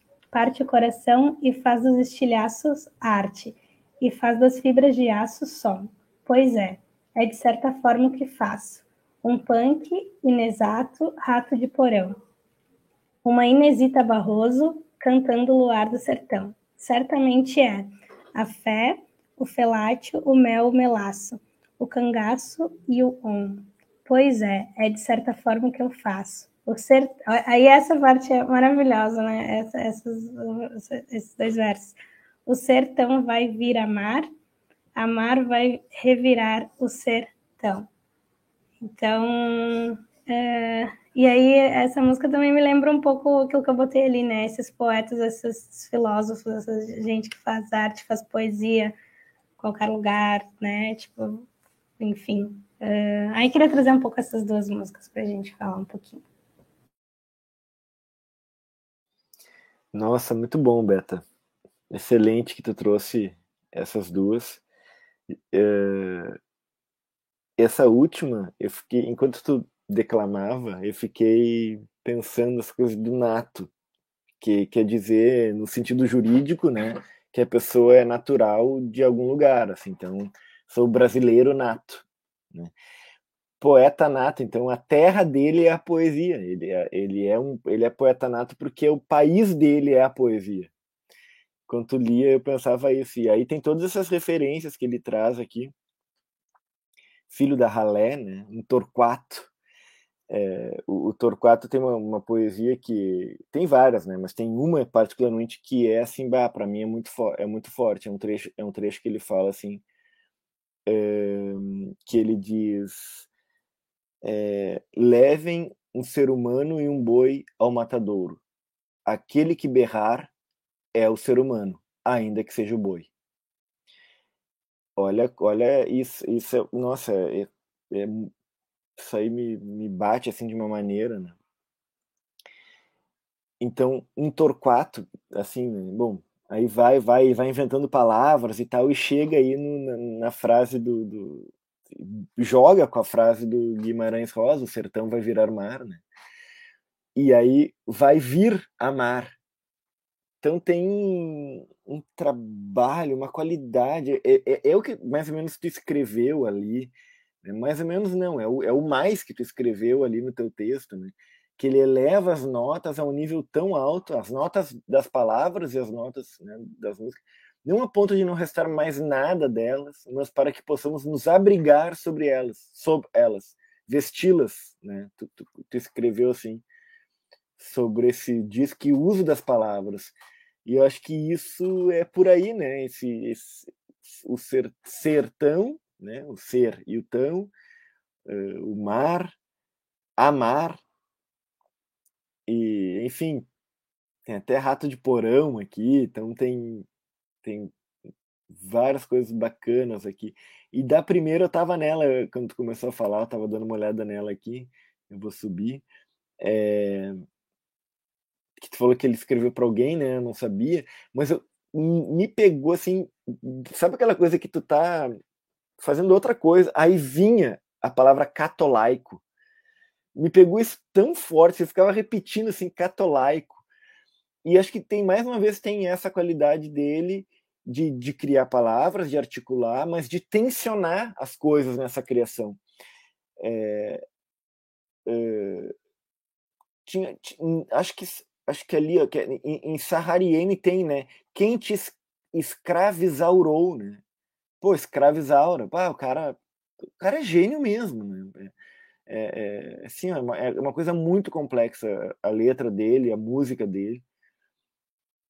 Esse peito catolaico, malarmaico, né? Então, é, eu gostei bastante dessa aqui também, dessa a prosa em púrpura do Caiacó. É, eu acho que tu, tu comenta sobre isso, sobre isso também no teu texto, né? Agora eu não estou bem. Isso, Panda, que tem tudo a ver depois, porque é, tem a ver com a rosa púrpura do Carna, né? Do Woody Allen. E, e que também é uma mulher que se apaixona. É, é uma mulher que se apaixona por um cara, né? E aí, no caso, como ele estava apaixonado por essa guria que mostrava que gostava dele, não ao mesmo tempo, rejeitava e queria né? Então tem a ver com o nome também da, da música. Só um comentário no teu, desculpa. Ótimo, ótimo. Eu, eu tava, eu tava, tô, fico por aqui mesmo por enquanto. É, a Rai comentou a Rosa Púrpura e Cubatã do Sampaio, do Sérgio, do Sérgio Sampaio. Ah, de Cubatã. Uhum. É, Gente, eu acho que já são né, 15 para as 9. A gente pode talvez fazer uma rodadinha final aí de, de, de apontamentos. Quem gostaria de, de, de, começar aí essa, esse momento? Eu posso ir então só, uh, porque teve um momento aí que a gente comentou sobre o eco do, do Chico César e do Chico Sainz, né, Nação Zumbi então. E aí eu fiquei pensando um pouco nisso, acho que agora faz mais sentido. Uh, tem uma conexão entre esse Nordeste e esse mundo global, assim. Eu acho que os anos 90 é o primeiro momento, assim, uh, histórico, acho que fica mais claro esse, essa globalização, assim, tudo mais ou menos interligado. Claro que nos anos 2000 com a internet isso tomou um boom ainda maior. Tem uma música que ele faz um Osasco, Osaka, daí, tipo, uh, cidade japonesa e cidade de São Paulo, um negócio conectando, conectando coisas. E, e ele tem esse gesto assim, uh, tu falou dos concretos, né? E aqui tem um eco do Mallarmé e tal, poeta francês que trabalhava com, com a construção de poesia bem, bem de forma criativa, racional, assim, uh, uma invenção uh, que pensava muito sobre a construção das palavras mesmo, né? O que, o que ele faz aqui, justaposição, desconstrução de palavras e tal. E aí tem, mas ele não deixa de ter essa raiz na Paraíba, né? Quando ele vai pegar lá o Gonzagão, na, com a música Paraíba mesmo. Aí fica muito claro isso, assim, que por mais que seja uh, que tenha essa dimensão global e que tenha essa inventividade criativa, assim, da construção de poesia, de alta poesia, né? Que, ah, sei lá, dá para pensar nos modernistas, sei lá, coisas, os, os poetas concretos mesmo, é, coisa cabeçuda, assim, e ao mesmo tempo essa raiz é, do sertão vai virar mar, uh, do, do Gonzagão, uh, enfim, eu fiquei pensando muito assim, e daí eu acho que faz todo sentido mesmo pensar os dois Chicos, porque de certa forma o Mangue Beach é isso, né? É essa conexão assim das antenas, as antenas parabólicas uh, de Pernambuco se conectando com o resto do mundo, assim, e tendo referências de outras, de, sei lá, de outras músicas, né? E música de fora com maracatu e tal. E aí, eu acho que para mim agora ficou mais clara, assim, a conexão entre, entre os dois os dois movimentos, e acho que faz todo sentido, assim, porque os anos 90 tem muito isso na, na música brasileira, assim. Uh, Plant Ramp, por exemplo, também faz esse, essa conexão entre, é, entre Rio de Janeiro e, e o que estava rolando fora, né? O, Marcelo D2 é um conhecedor, assim, de música de fora e tal, sei lá. Para eles também, Public Enemy era, tipo, uma coisa que eles escutavam muito e tal. Uh, e aí eu fico pensando assim que os anos 90 acho que se notabilizou mesmo para fazer esse essa costura entre dentro e fora do Brasil. O mesmo rap, né? O, o Mano Brown e o Racionais tinham esse contato forte assim com a música americana. O rap, né, é uma música de fora. E enfim, eu fiquei pensando um pouco nisso assim.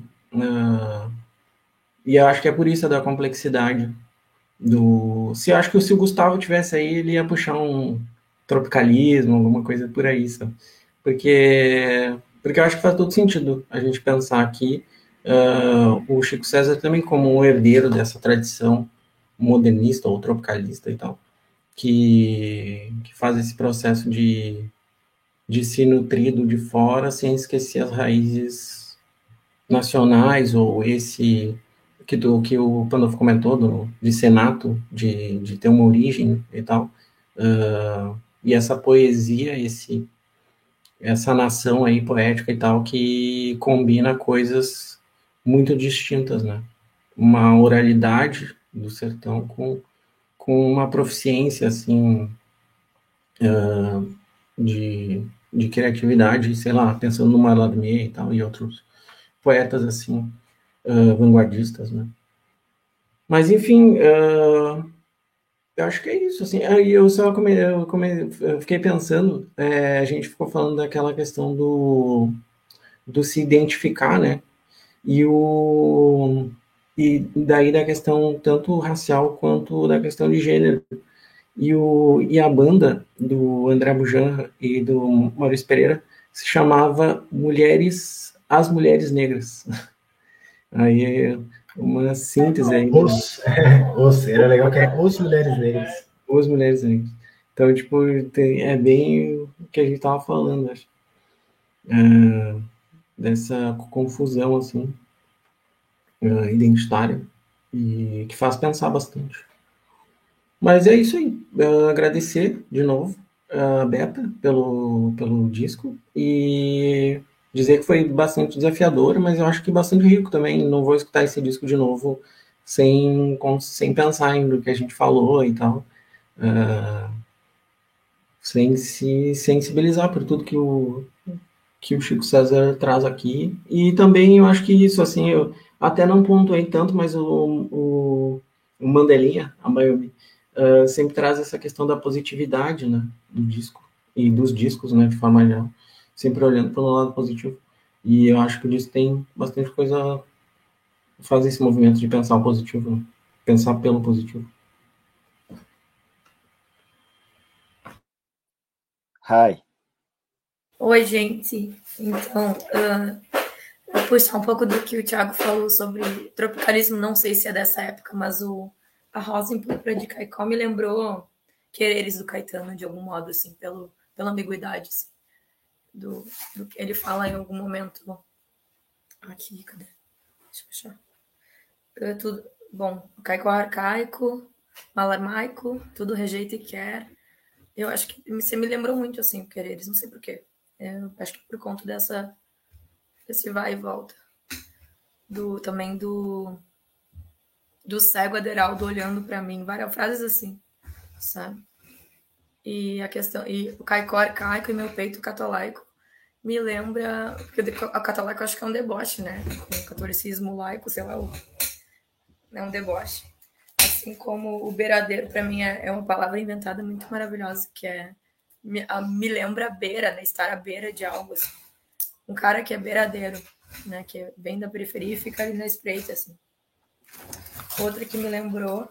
Ah, eu lembrei que eu tenho um livro de poesia do Chico César que eu ganhei de uma amiga há muitos anos, que se chama Cantáteis. É, can, cantos elegíveis de Amosade. Aí eu sempre amei o Amosade, assim, o amor e a amizade juntos. Apesar de eu achar que existe diferença entre amor e amizade né? Silvio Santos diria que sim. Mas, gente, eu quero me despedir, agradecer a Berta pela escolha. Eu amo muito esse disco e o Chico. E eu acho que ele nos traz, assim, ele tá aí para para nos mostrar um pouco dessa brecha que só a arte tem de, de aliviar a tarefa de existir, mas também de impulsionar com outras formas de existir, né? de nos encorajar a existir através de outras palavras ou de outras formas assim, mas com um pezinho na, na terra, né, na realidade ali, do que nos rodeia. É isso, graças, graças pelo ano. Em té. Beijos. Excelente, Rai. É, eu também vou fazer uma despedida, então, é, mais uma vez agradecendo a Betinha, que foi uma escolha maravilhosa. Eu amei ter escutado horas a fio isso. Tem várias outras músicas que a gente nem conseguiu comentar aqui. Então, quem está nos assistindo e se ainda não escutou o disco de cabo a rabo, faça isso, se dê esse prazer, né? se dê esse direito de escutar aí. É, confira o texto que a Beta escreveu no nosso blog, que é um texto emocionante quando eu, quando eu li ali, no, quando ela enviou no WhatsApp. Eu, ao final do texto, assim, eu estava arrepiado ao ler, né? É, e, e para finalizar, então, a Rai agradeceu pelo ano, né? Achei tão bonito isso também. Eu vou agradecer pelo ano, né? Foi um, a gente não está com todo o nosso time aqui, mas eu agradeço a vocês que estão e a, aqueles que não podem estar, não puderam estar hoje conosco. É,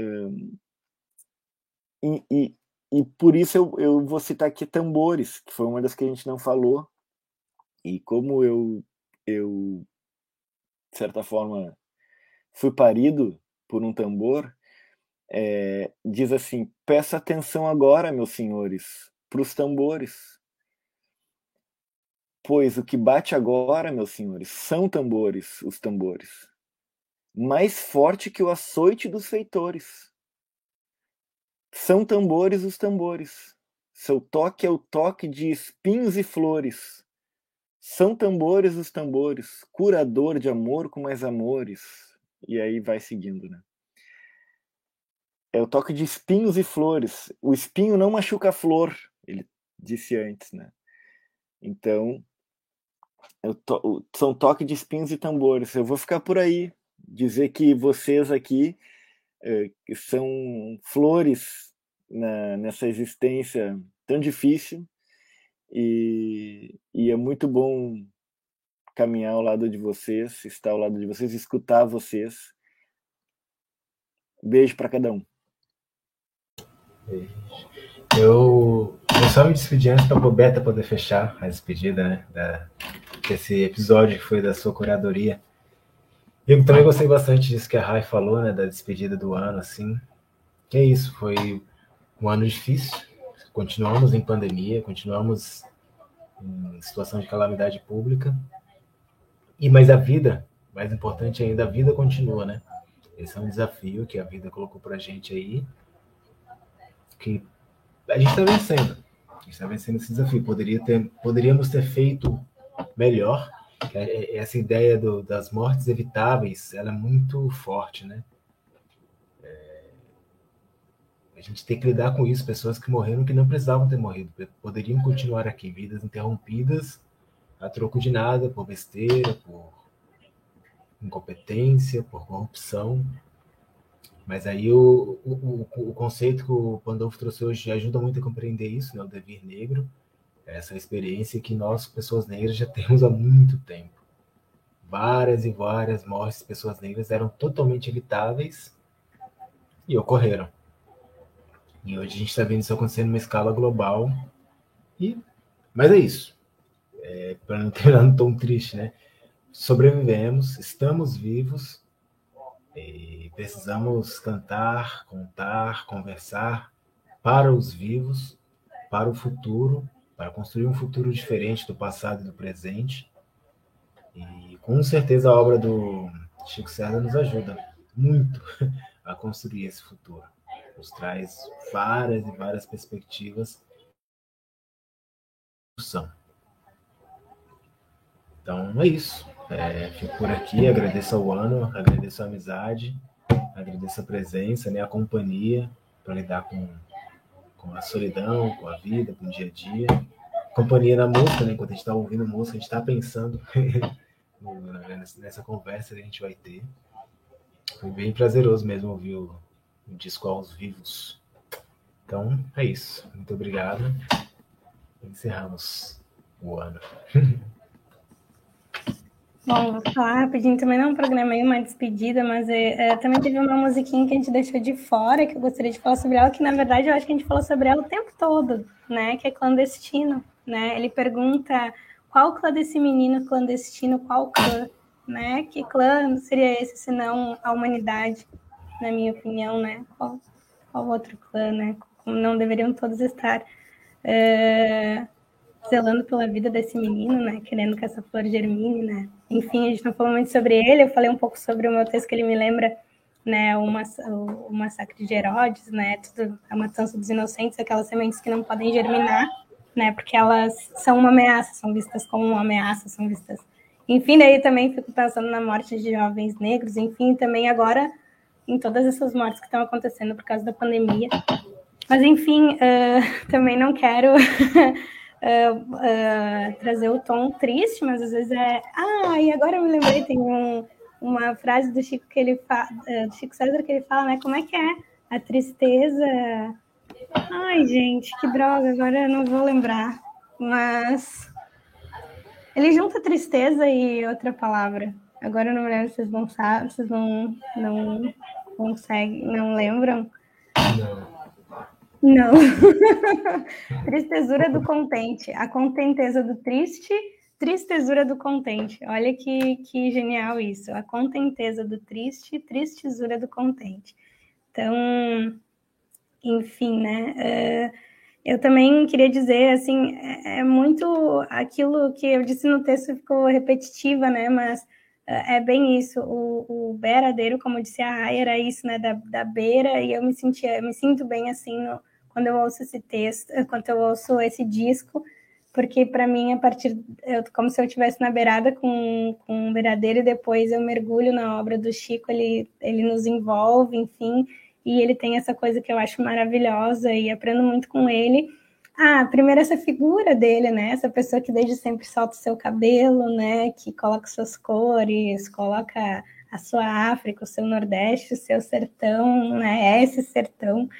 Então, então assim, não teria e, e eu acho que isso que a gente mais mais aprende com Chico César, principalmente nesse CD aos vivos, que cai tão como uma luva agora nesses tempos em que a gente está vivendo, né? Eu não sei se foi o Panda ou se foram os dois que falaram, o Panda e o, Mandela, um de repente um em cada em cada rede que a gente tem, um no WhatsApp e o outro aqui agora que falou aos vivos, né? Como se fosse um recado aos vivos, aqueles que estão vivos, então tudo a ver com o momento que a gente está vivendo também, né? Um recado para nós, todo esse álbum.